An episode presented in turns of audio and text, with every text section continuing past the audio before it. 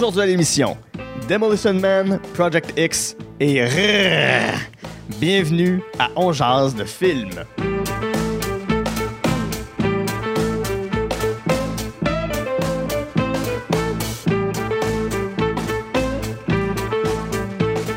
Bonjour à tous et à toutes, c'est Guy Saint-Cyr, on jase de film. La formule est bien simple, je m'entretiens avec un ou une invitée de ses goûts en matière de cinéma.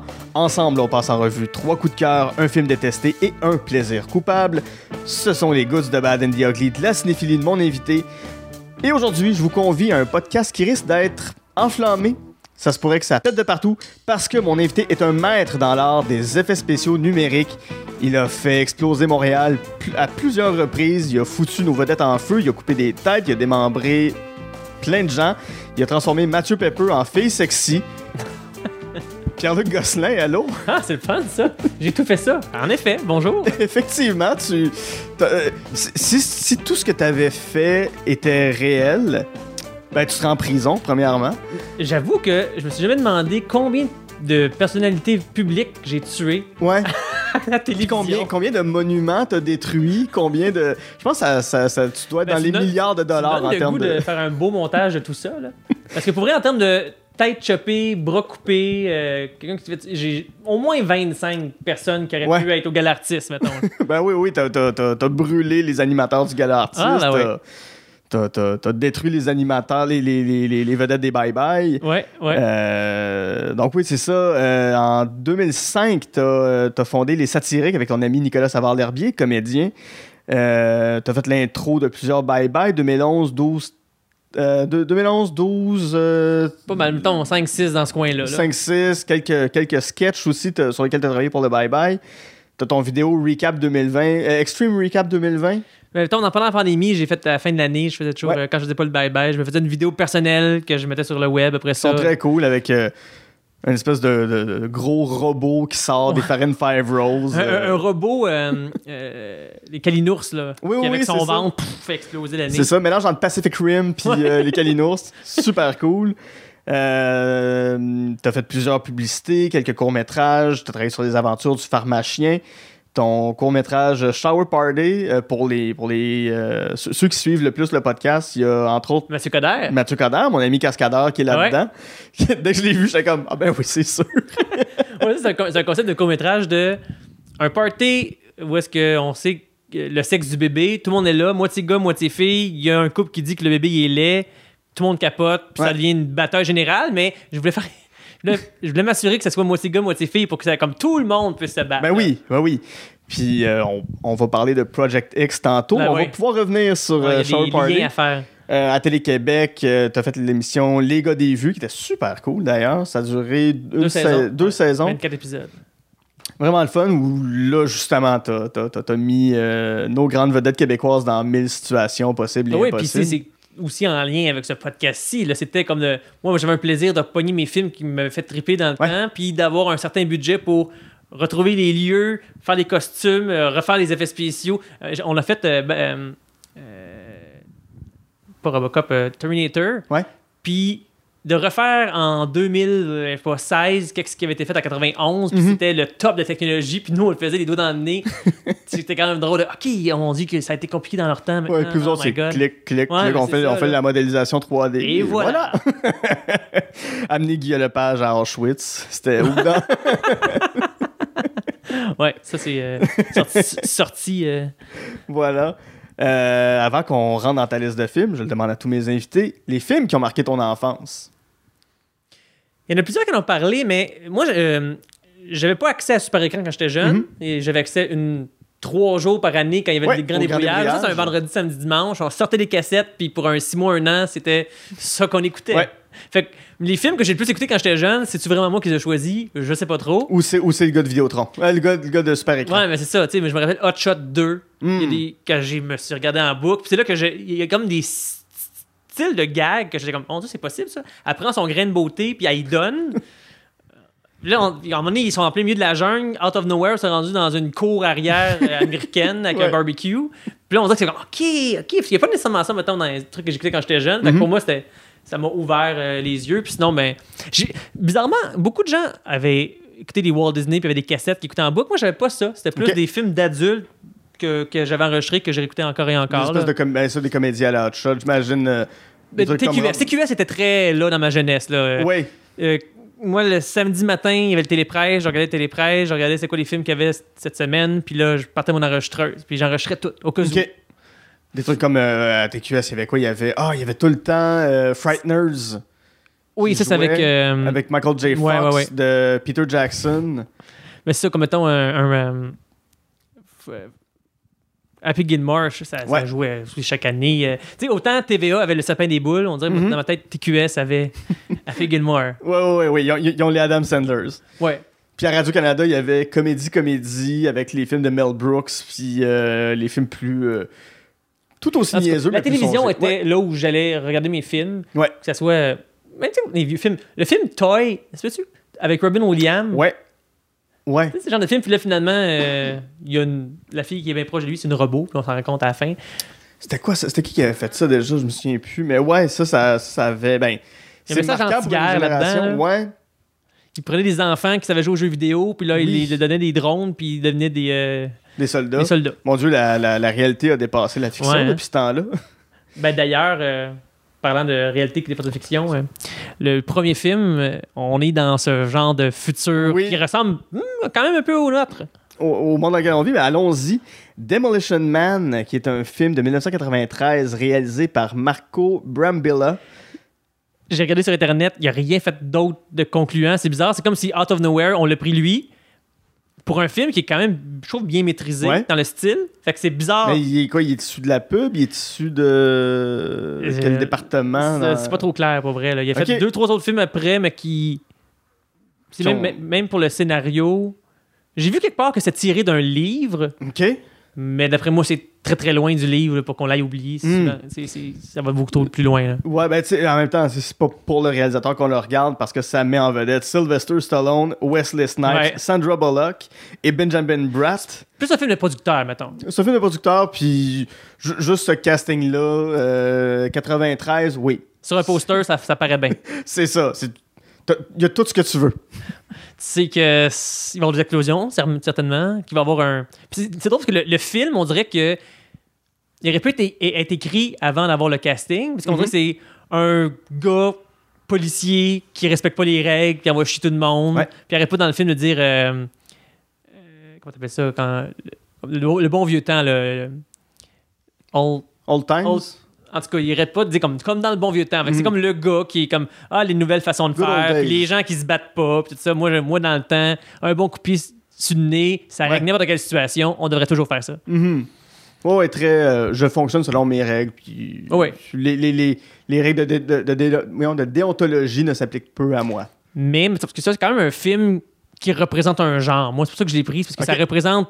En, quat- c'est en 93, les films d'action, le CGI n'est pas encore rentré, Mhm. tout se fait en vrai. Si tu vas avoir un char qui explose, ben, tu fais exploser un char.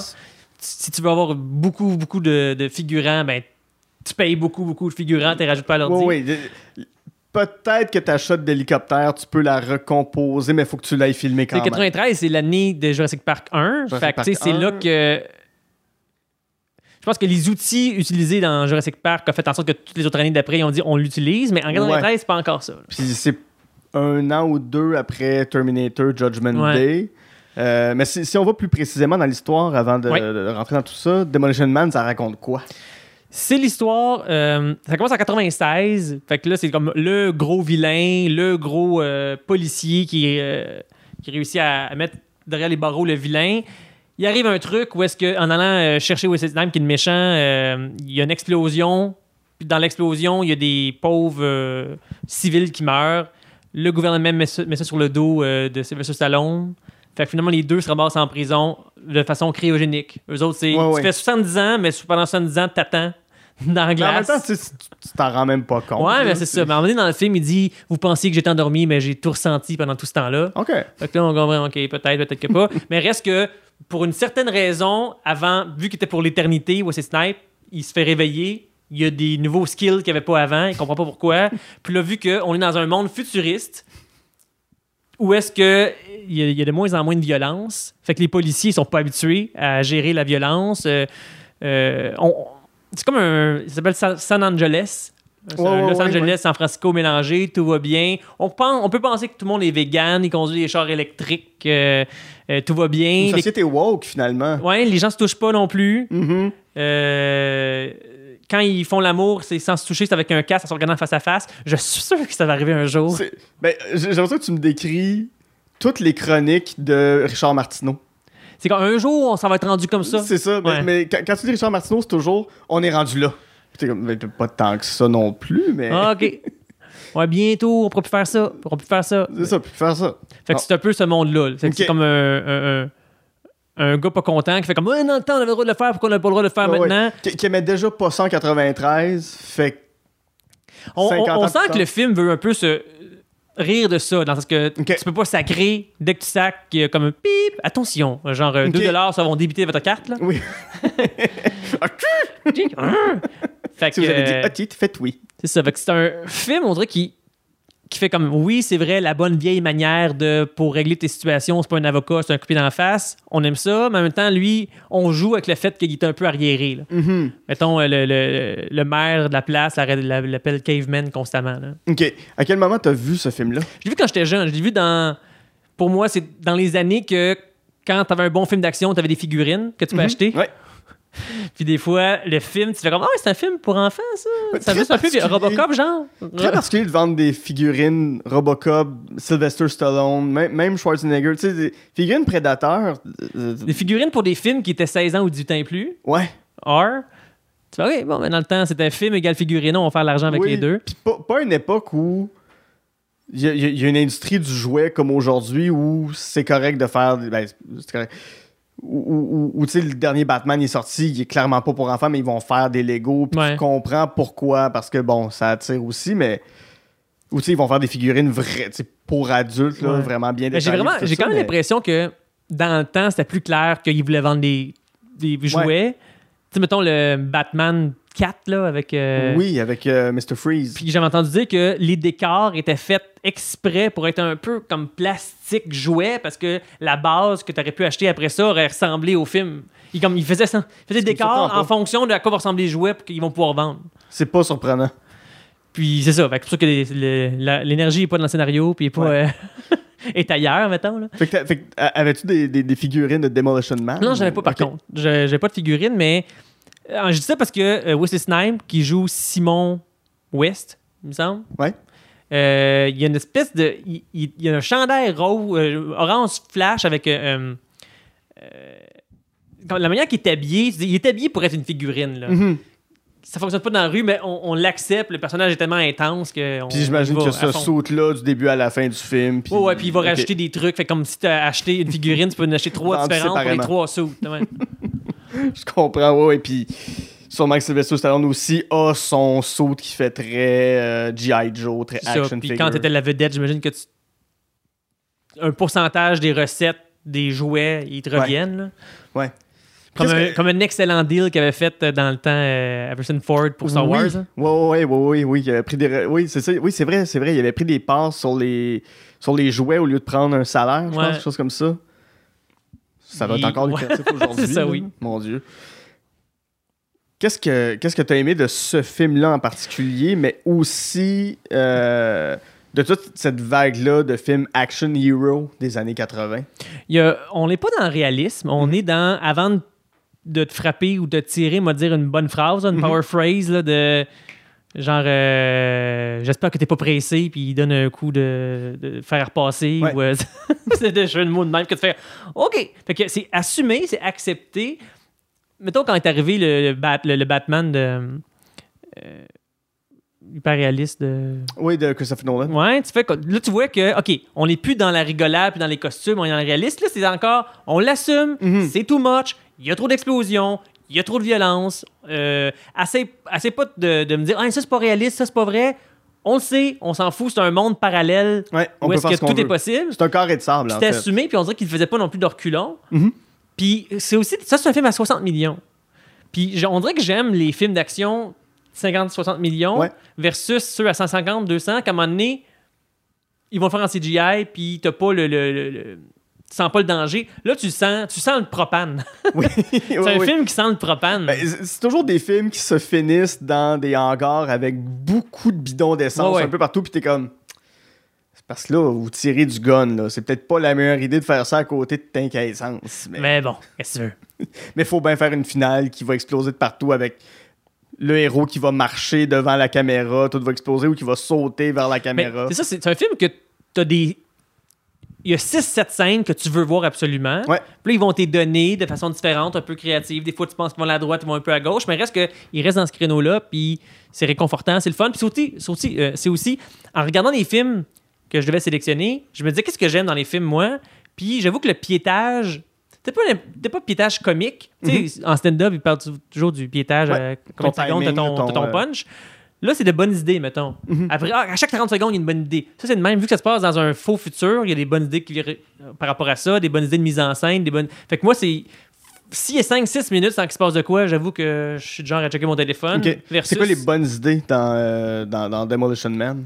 Mais là, c'est sûr que de voir à quoi ressemblait leur futur en, en 93 versus Ouais. qu'est-ce que c'est maintenant, ils ont les bonnes idées d'avoir réussi à être exactement dessus. Comment sont faites les voitures arrondies? Mm. Je me rappelle dans le temps, je fais Ah, wow, un jour les chars vont ressembler à ça. Puis quand je voyais, quand j'ai vu arriver les nouvelles voitures de police montréalaises, Ouais, ouais, ouais. je fais comme ça, ça ressemble à mon modèle de Demolition Man. Puis ça, je trouve qu'ils l'ont bien eu dans la direction artistique. Ils ont réussi à faire de quoi de, de- de super intéressant. C'est des, des batailles, ça reste des batailles avec des chorégraphes des années 90, fait que c'est plus de base. Mhm.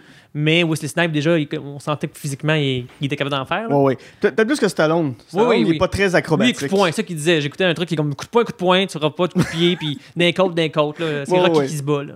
Ben, ça- oui, ça a toujours été ça. Là. Ben, tu sais, m- même dans, même dans Rocky, quand il court, ses épaules bougent pas beaucoup. Là. Tu penses qu'il court comme un gars qui court pas souvent? Ouais. Ok, ça se peut.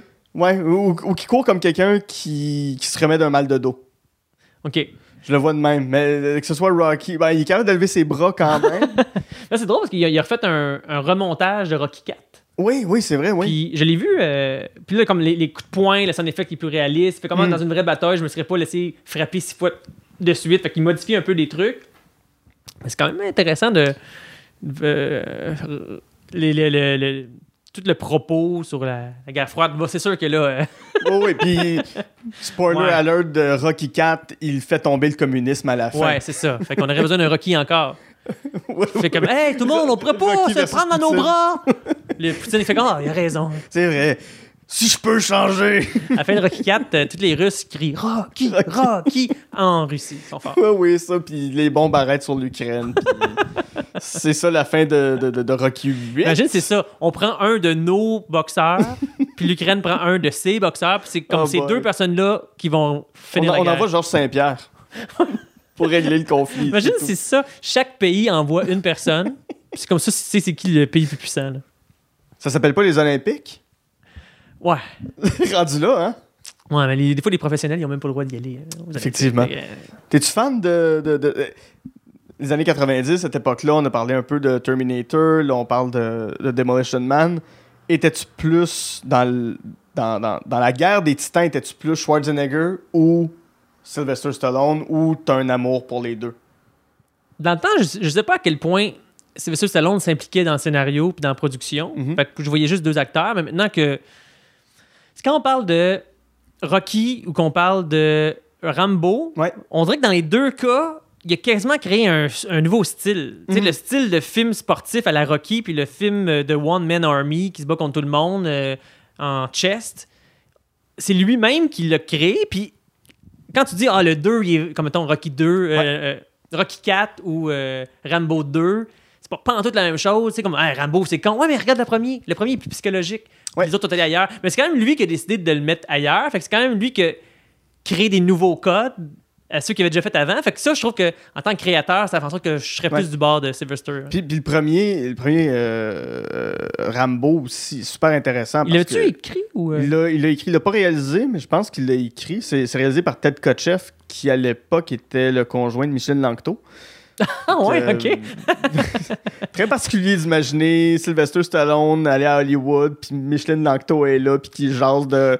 Je savais que Micheline avait fait une coupe de rôle en Ouais, anglais euh, aux États-Unis, ouais. Mais ouais, elle est en couple avec, avec ce gars-là, Ah, Ted. Kotcheff, euh, ben, qui est un réalisateur canadien aussi.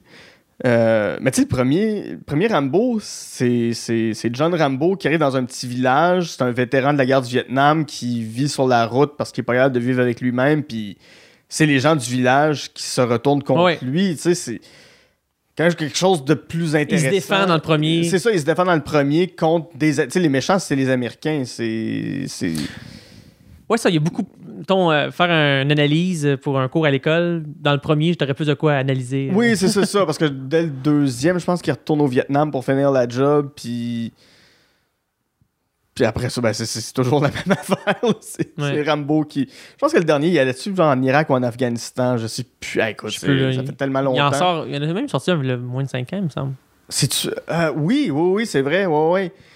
Euh, mais mais celui- euh, oui, celui-là, euh, il est comme à la frontière avec le Mexique, puis c'est des Mexicains qui veulent rentrer, Oui, oui, c'est ça. dessus, là. Finalement, C'est très Trump. c'est Rambo mélangé avec euh. Alone, c'est ça. Ouais, Revenez ça. chez moi voir, j'ai des pièges. c'est c'est la version raciste de. On va-tu les noms blancs? Euh, ouais, ben c'est un peu ça, on va suivre les noms blancs? Tu sais, c'est. c'est, euh, La, la morale du film, c'est Hey, pas besoin d'un mur, je suis là. c'est un peu ça. Ce qui est, qui est très douteux aussi. Il y, a, il y a quand même des drôles d'opinions aujourd'hui, euh, Sylvester Stallone, sur un paquet d'enjeux, sur un paquet de trucs. Mais. euh, il garde en tête comme la- le old fashioned way, c'est qu'il dit comme le old fashioned way. Oui, il fait encore, il va faire son, son prochain Expandable avec Jack Chan si on est chanceux. Oh, ça serait cool par contre. Mais euh, Megan Fox aussi. Ok, ben, Ok, mais je- Megan pas? Fox en action, euh, je sais pas. pourquoi pas? Ben, je, je- Ouais. Nous, nous verrons quand nous Ah serons ouais. rendus à la rivière. Mais. euh, que- que- c'est ça, des- des- de, de ces films-là, tu sais, on l'a on l'a mentionné tantôt, mais c'est des effets très pratiques, c'est des effets qui sont. euh, sont là, tout est à l'écran. C'est ça. C'est pour ça que moi, je fais des effets spéciaux numériques. Fait que quand je vois des effets spéciaux pratiques, je suis jaloux. Oh mon Dieu, Ben oui. ça devait être le fun. Oh mon Dieu, tout le monde était ensemble en rond avec des protèges euh, oreilles. Fait comme, OK, êtes-vous prêts? 3, 2, 1. Oui, oui, c'est ça, c'est ça. C'est pas euh, 3, 2, 1, faites la pause sur un green screen. C'est comme, the semblant de te protéger d'une explosion en numérique versus, ben, réagis. Oui, c'est ça. Il va une explosion. Ça, c'est fais attention à toi. Puis là, tu t'en vas tranquillement. J'ai- jamais encore tourné avec des armuriers où est-ce Ok. que entre les takes, ils mettent des, des vitres anti-balles devant la caméra parce que la personne attire vers la caméra. Puis, Ouais. Avec ce qui est arrivé aux États-Unis cette année, on sait qu'il y a du danger euh, tout le temps quand il y a des armes euh, Ouais, semi-chargées avec je suis curieux, euh, parce que là, tu, tu vas là, puis ces, films-là des années 80, 90, c'était beaucoup ça, là, de tirer beaucoup de balles à blanc. Évidemment, Mm. là, il y, a- y y eu quelques accidents au, de l'histoire, le dernier qui est arrivé au, au début de l'année. Mais ouais, tu- t'as- t'as-tu l'impression que ça, ça- ça risque de changer la façon de tourner avec des armes, ce qui est arrivé? Le... Maintenant, les armes numériques, est-ce que tu le rajoutes par après, c'est plus- fait, de plus en plus, surtout dans des cascades où est-ce qu'il faut tirer, se faire des flips, il ne pourrait pas avoir des vraies balles. Sinon, ils utilisaient des armuriers, mais je pense que de- la, la différence n'est pas assez grande pour continuer de le faire avec du vrai. J'ai Mhm. l'impression. là. Ouais. C'est souvent quand tu sais, c'est une question de 3-4 frames où est-ce que tu, faut- tu rajoutes une lumière, puis de quoi, on le fait depuis longtemps. Euh, sauf que d'après moi, c'est ça va. Au Québec, c'est déjà le même. Là. Ouais. Ils prennent pas le temps d'avoir. euh, Parce que tu sais, quand tu as un armurier, la scène qui pourrait se tourner en 2 heures va se tourner en 4 heures, 5 heures. Mhm. Parce qu'on veut s'assurer que tout le monde est correct puis est protégé à chacun des plans. Fait que si s'il y a une place à- où est-ce qu'ils peuvent couper, c'est là, ouais. OK. Fait qu'ils vont rajouter l'effet de la balle Ouais, numériquement au montage. C'est ça. puis- ça coûte moins cher, c'est moins dangereux, ça coûte moins Mhm. cher d'assurance. Ça doit, ça doit être, même sur un plateau, ça doit être un peu plus rassurant de savoir que hey, les, les guns ne sont pas chargés, puis il Ouais. n'y aura, pas de- y aura pas de vrai bruit, puis tout ça. Ça doit être rassurant pour l'acteur, mais pour l'immersion, ça doit être plus complexe. Moi, je me suis toujours demandé, parce que quand il y a des gens qui ont du sang, puis qui doivent se faire tirer dessus, puis que le sang gicle, ils ont Mhm. des, le sang tapé sur le chest, mettons, avec un petit explosif entre un carton ou un bout de bois, puis le truc de sang. Ouais. Puis, il y a, quand, quand il tirait avec une balle à blanc, j'imagine que la personne qui pèse sur le piton de l'explosion il devait être tight, mais Ouais. sinon, si ça se fait pas de son, c'est. Tiens! Puis la personne ne réagit pas de la bonne façon pour le sang. Ok, on va la refaire. Ouais, ça, puis là, il faut peut-être refaire le costume si la personne a quand même pèses le bouton pour Ouais. l'explosion. Moi, j'avais essayé de me gosser dans le temps avec un flash de caméra, parce qu'il y a des flashs de caméra que tu peux faire à distance. Mhm. Fait que je me suis dit, si je cache un flash de caméra sur le, le devant du fusil, puis que la manette pour appuyer sur le. Je l'ai à la place Ça du être fusil. quelque chose de Bluetooth. Donc, en tirant, ça ferait comme la lumière d'un tir, mais ça. Donc, la, la lumière serait réaliste. Il y aurait cha- c'est comme- je trouve toujours des. Je cherche des façons de faire. Ouais. euh, Mais c'est ça, c'est ça qui est, ça qui est cool aussi de, de ce que tu fais dans les effets spéciaux, mais j'ai l'impression que tu réfléchis beaucoup à comment on peut le faire pour même, même, même que ce soit pratique, que ce soit pas juste numérique. Au final, y a-tu un moyen? Puis ça, ça, moi, dès, qui- dès- que ça peut être pratique, je le fais, mais c'est souvent une question euh, de temps ou n'importe Ouais. quoi. Mettons, en- là, j'ai un, j'ai un film où est-ce qu'il faut que je fasse des grosses structures style euh, American Ninja Warrior. Mhm. Puis là, je suis en train de me dire, puis c'est comme, puis un long métrage égal, ça se peut qu'on le regarde en 20 ans, versus, j'ai fait beaucoup d'ouvertures ou des bye-bye, tu le regardes, c'est fini, on passe à autre chose. Fait que la qualité du visuel doit être doit traverser le temps. Ouais. Parce qu'il n'y a rien de pire que de regarder un film début 2000 où est-ce qu'ils se sont dit Hein, on peut faire en, en 3D complètement de rock en, en roi scorpion. tête. Les gens se rendront pas compte. Comme, hey boy, que oui. Eh boy, c'est. euh, on était déjà rendu au PlayStation 2 à C'est ce moment-là. pas, c'est pas l'année, mettons, je me rappelle euh, euh, Superman Return.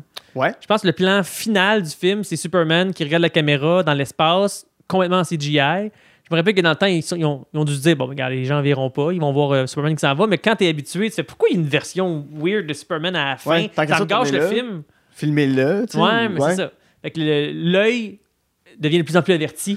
Fait Mhm. qu'on peut plus en passer. Fait que vaut mieux faire comme Star Wars ou de faire comme. On va assumer que c'est une marionnette, mais ça va mieux vieillir que la version CGI Comme, weird. comme Baby Yoda. Ouais, euh, c'est qui ça. ont fait Moi, j'ai vers- adoré ça que on sente même la nouvelle technologie d'avoir un mur de LED Oui, que c'est pas du green screen. Je trouve que c'est que ça se sent dans le jeu dans tout que les gens ils- quand ils regardent autour ils comprennent ils sont où. Ça- C'est le fun. as-tu déjà pu tourner avec un mur comme ça? Ouais, ou- j'ai tourné avec ça pour un film qui s'appelle Niagara, qui est avec François Pérus comme rôle Oui. principal.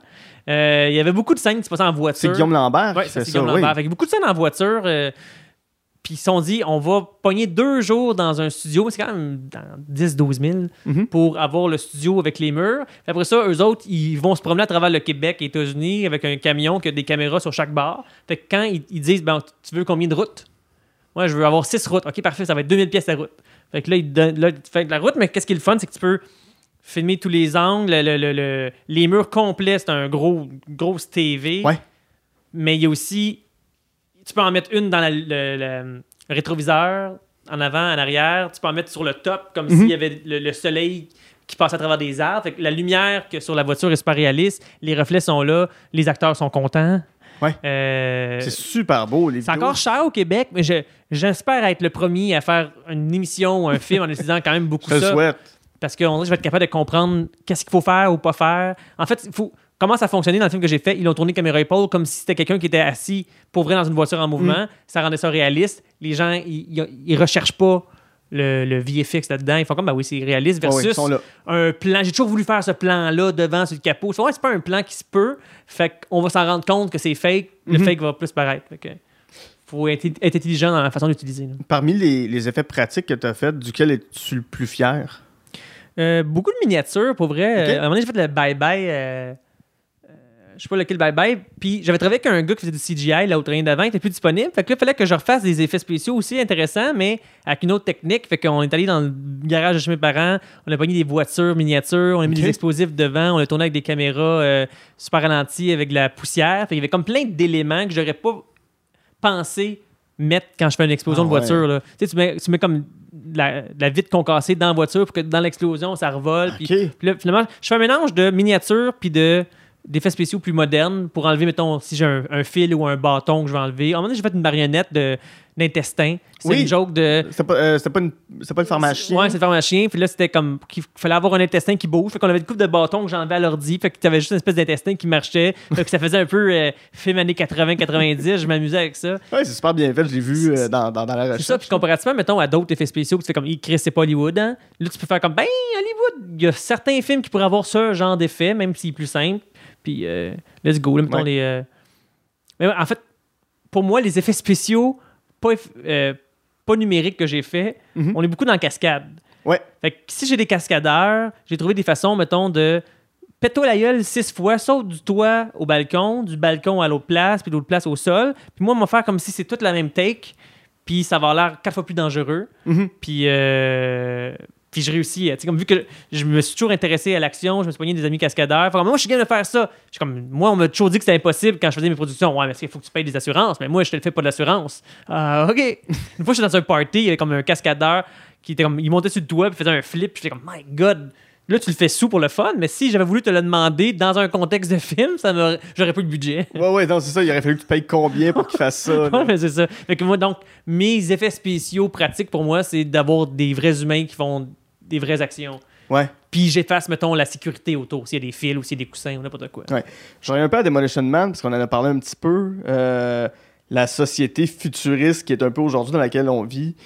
euh, où justement, tu vas te faire avertir si tu sacres, tu vas. euh, Pas de contact. pas de contact, tout ça. Euh, depuis quelques années, on entend beaucoup la phrase on peut plus rien dire, que je trouve un peu, un peu galvaudée. là. Je trouve qu'on on a fait le tour de ce qu'on n'avait plus le droit de dire. Mais Où on est plus. On comprend plus les sens- la Oui, sensibilité ça, la des autres, un peu ça. comme, ah, il y a des gens qui ont des sensibilités pour des affaires. Hmm. c'est ça. Ah oui, il faut que je tienne compte de ce Que d'autres pourraient ça peut faire mal à quelqu'un. Dans, t'as, t'as fait des ouvertures de bye bye, euh, puis il y a beaucoup d'humour dans, euh, dans, dans, dans, dans les vidéos que tu réalises, dans ce que tu fais, dans ce que tu écris. Sens-tu qu'il y a des choses quand même que tu pouvais faire au début que tu peux plus faire ou des affaires que tu dis ça je le referai plus? Moi, personnellement, on est plus dans la sexualité. Quand j'ai travaillé à Musique Plus euh, vers les 5, je sais pas, dans, dans les années où est-ce que ils regardaient pas les textes. Souvent, euh, Mhm. t'as fait une couple d'entrevues, ah, dans le temps, on faisait nos affaires, puis on dit qu'ils ne nous disaient pas. Moi, j'ai cette impression-là aussi, Ouais. que quand je faisais cette émission-là, à un moment donné, on, avait un groupe qui s'appelait c'est quoi l'émission sur euh, Coloc.tv, Ah avec oui, Alexandre ben oui. Barrette, Billy Tellier, Christopher William, puis on faisait nos trucs. Puis Ouais. à un moment donné, on a fait un truc, ça s'appelait The Not Gaze. Puis là, Mhm. comme je me demandais, ça vieillit-tu bien? C'est juste un groupe, les trois s'appelaient Dick, puis c'était comme The Three Dick, puis le poster, on dirait qu'il qu'il mangeait des pénis. Tu, sais, tu vois le niveau que, Oui. qui était accepté. Puis là, il se rendait compte, comment ça, il n'y a jamais de filles à nos shows? nanana. Fait que là, il y avait un truc là-dedans, mais là, il se piquait, mettons, au clair. Puis on- on, en fait, la fois qu'ils m'ont censuré, c'est quand c'était une vidéo style euh, euh, Army, euh, Phil Army, où est-ce que c'est des amis qui mettaient de l'essence sur les autres puis qui les allumaient pendant qu'ils étaient sous dans un party. Puis là, on dit, ouais, ça, ça va pas loin. Mais il y a des gens qui pourraient l'essayer. Puis je dis, ouais, on- ils peuvent pas l'essayer. Ben, il fallait qu'on fasse des affaires tellement absurdes que c'était pas possible de le faire à la maison. Mhm. Parce que tu comprends, les gens pourraient vous imiter. Fait que Ouais. moi, moi c'était c'est plus par rapport à ça, les choses qu'ils pourraient imiter, mais sinon, euh, la, la censure de, de parodie aussi. Je fais beaucoup de parodies. Avant, il, il laissait plus aller. Maintenant, c'est si je fais de Grinch, ben, il faudrait qu'il soit bleu. Parce que s'il est vert, ben, c'est trop proche de l'original. Pa- par peur de poursuite. Ouais, de la c'est ça. Ils prennent plus de chance. Avant, c'est comme. Ouais. ah, je pense que ça vient aussi avec Internet. Ils envoient des vidéos partout. Avant, c'est comme. paraîtrait qu'il y a des francophones quelque part au Québec qui ont fait une affaire. As-tu la tape? Non, je l'ai pas. Ok, qui mange Ouais. la merde. Ben, je- je- euh, un, un prof travaillait sur une émission dans les années 90 à Canal Famille qui s'appelait Schlack Moi, je connais. avec euh, Patrick Cuneau. Puis à un moment donné, il avait utilisé une chanson de Michael Jackson Ok. sans payer les droits parce qu'il disait Hey, on est une émission sur Surtout, le c'était comme. euh, on vous fait entendre 5 secondes d'une chanson. Devinez c'est quoi? C'est ça. Puis c'était ça. Ben, ils ont reçu une mise en demeure. Mais beaucoup d'années après ou? Non, non, non, euh, dans les jours qui ont suivi, parce que à ce moment-là, le patron de Columbia regardait la télé, est tombé là-dessus, puis il a fait Hey, c'est nous autres qui n'ont pas payé de droits. Ouais. Mais tu sais, monde, c'est leur job de regarder la télévision pour s'assurer que. C'est ça, mais tu sais, c'était. Ça, ça a été un hasard parce qu'il disait hey, le nombre de fois qu'on avait mis des chansons de. de Nirvana, n'importe quoi, puis on n'a jamais eu de représailles de Mais quoi que ce pour le soit. bye-bye, moi, j'avais su que. On a fait une parodie de Lady Gaga, de Ouais. Fava. C'est Fava, oh là là, ça sent la mafia. Je dis ça. C'est dans une- ancienne version qu'on disait ça sent la mafia. Ouais. Parce qu'il n'y avait pas le droit de dire le mot mafia pour quelqu'un parce qu'il n'y avait pas encore été. euh, euh, il y avait été en cours là-dessus, mais c'était pas encore clair. Fait que Ouais. le mot mafia, c'était pas correct. Fait qu'il fallu l'enlever. Il y avait des affaires aussi où, quand le. le- quand les avocats s'en mêlent. Fait comme ça, Ouais. on a le droit de le dire parce que c'est dans les journaux. Ça, on n'a pas le droit de le dire. Ouais. Souvent, je sens que la pression vient plus justement des avocats puis des, des, des compagnies que vraiment ceux qu'on va pointer du doigt, qui sont certains groupes euh, de, de qui on va dire qui, qui veulent plus qu'on dise rien. mais on dirait que pour l'instant, je pense encore que c'est possible de contourner. Faire comme si on n'a pas le droit de dire précisément ça, on peut avoir Ouais. du fun autour. On peut le suggérer. Oui, On dirait que, tu sais, il y a des gens comme Martin Matt réussit. Il y a des gens qui OK, ils réussissent à contourner un peu, à part, mettons, Mhm. faire les jokes de gros. Il s'est rendu compte que ça, ça fonctionne pas. Même si c'est sur lui-même, le gag, tu sais. Oui. Bon. Oui. Qu'on pensait que tout, que Martin Matt pouvait tout faire, mais ça, Ah, ça a l'air que non. Et non, il n'est pas, il n'est pas Dieu le roi. Mm. Mais euh, si tu avais à, à faire un bye-bye aujourd'hui, sens-tu que tu aurais la même liberté créative que tu as pu avoir quand tu le faisais euh, Ben, Au quand, début des années je- quand même, 2010. je pense que oui. Euh, en fait, Mhm. c'est- c'est drôle parce que la liberté du bye-bye, il y a beaucoup de sketchs que, que j'ai soumis que- qui n'ont pas été pris parce que avec ma gang, mon, mon, mon âge, je me disais, ben, c'est super populaire, mettons Fast and the Furious. Je fais, ben, Oui, c'est genre là, je voulais faire une parodie d'un bout de clip, puis on voulait faire genre, euh, c'était dans le temps, taxi contre Uber qui arrivait, puis c'était taxi contre Uber. Finalement, c'est comme, ouais, les gens connaissent pas assez ça. Je genre, le- ils, ont- ils sont à 1,4 milliard. Enfin, oui, mais le public cible du Québec, nous, mettons, au Québec, il, il y avait toujours un calcul de. On peut-tu parler de ce film-là? Oui. Ouais. On peut-tu parler de ce film-là avec des références qui sont autres que juste la bande-annonce? Mhm. Puis ça, c'était non. Fallait que toutes les gags soient dans ban- toutes les références que les gens doivent avoir sur une émission ou un film soient dans la bande-annonce. Parce que sinon, ils font OK, le- on a eu genre 2 millions de box-office québécois pour ce film-là, 10 pièces le billet, 200 000. Il y a 200 000 personnes qui vont avoir le référent, puis tout le reste du, Cana- du Québec l'aura pas, ça vaut pas la peine de faire ton gag. Mhm. Ah, OK. C'est logique quand tu y penses. Là. oui, oui, tout à Puis c'est oui, pour ça que c'est de plus en plus difficile. Puis je pense que cette année, il y avait pas, pas beaucoup de références télévisuelles ou cinéma dans le bye-bye parce que les gens ils écoutent plus la même chose en même temps. Non, c'est ça, les référents, on les a plus pour tout- toutes les mêmes affaires. Même, euh, tu parlais de, de- de Lady Gaga, ça a été un phénomène, Lady Gaga.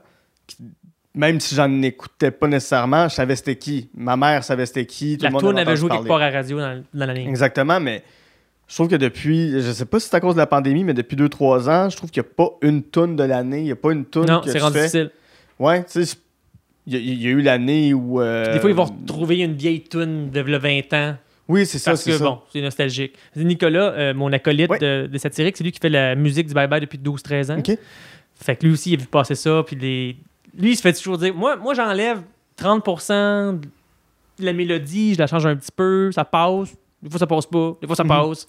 Je vais de même, puis on, on me dit que je peux, que je peux pas. Puis lui, même, euh, on parlait de la tune de l'année. Des fois, il fait comme Oh, j'ai hâte de refaire cette tune là De Ah, ouais, non, c'est pas celle-là. C'est pas c'est connu. ok, ben, écoute. Mais il y a eu l'année où. euh, tu sais, la, la dernière, pour moi, la dernière tune de l'année, je pense, c'était euh, euh, Bleu Jeans Bleu, le coton Ouais. Mais Moi, j'ai fait l'année. J'ai fait le. J'ai écrit le vidéoclip de.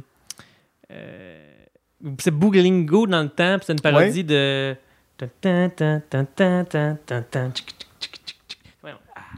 Attends, c'est quoi ça? La tune de Bruno Mars. Ah, euh, oui, ouais, ouais, ouais, ouais, j'aurais, j'aurais pas le titre, là, mais euh, ouais. Ouais, c'est ça. Fait que là, ça, ça allait, puis c'est le fun à faire, mais bon. euh, C'est drôle parce que.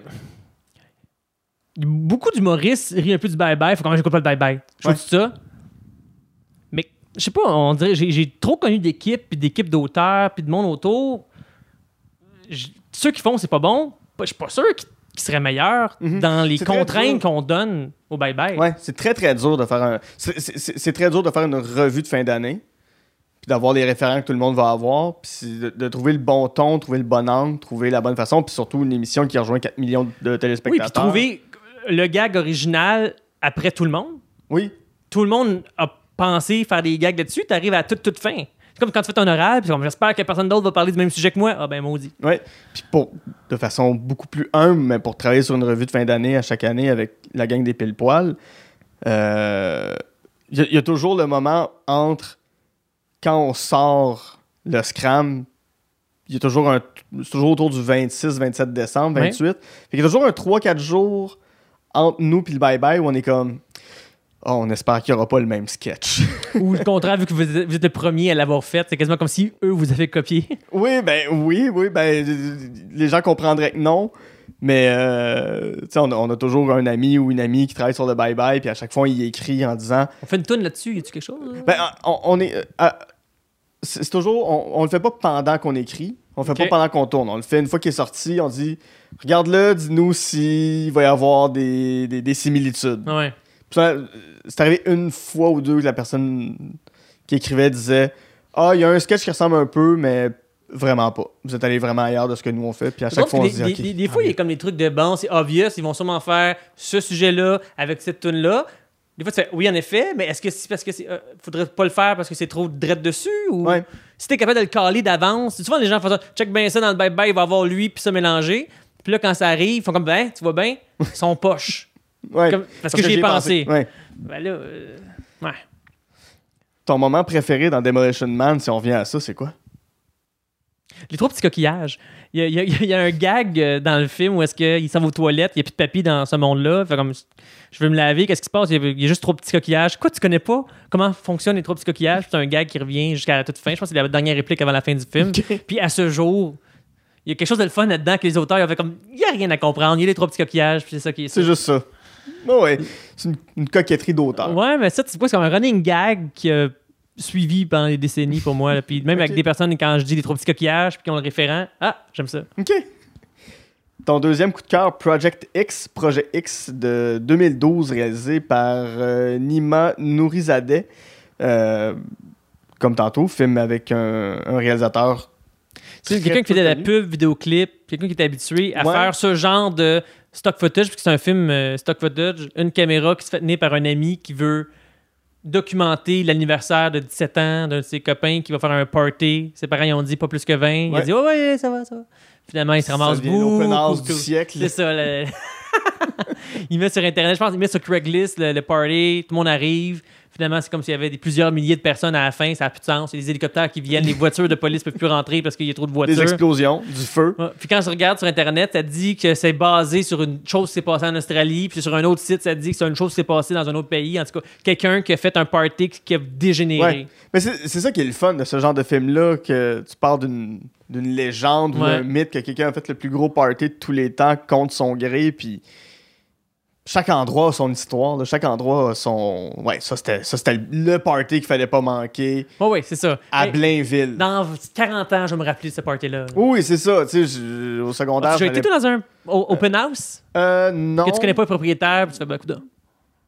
J'essaie de- euh, je- j'essaie d'y penser, mais non, pas tant. Ou est-ce que tu as eu peur, mettons, pour rien? Euh, C'est un peu dangereux, ça. Ils vont se faire casser de quoi, là? Ouais, mais je me souviens au secondaire, il y avait eu un gros party auquel j'étais pas allé parce que j'étais pas cool au secondaire.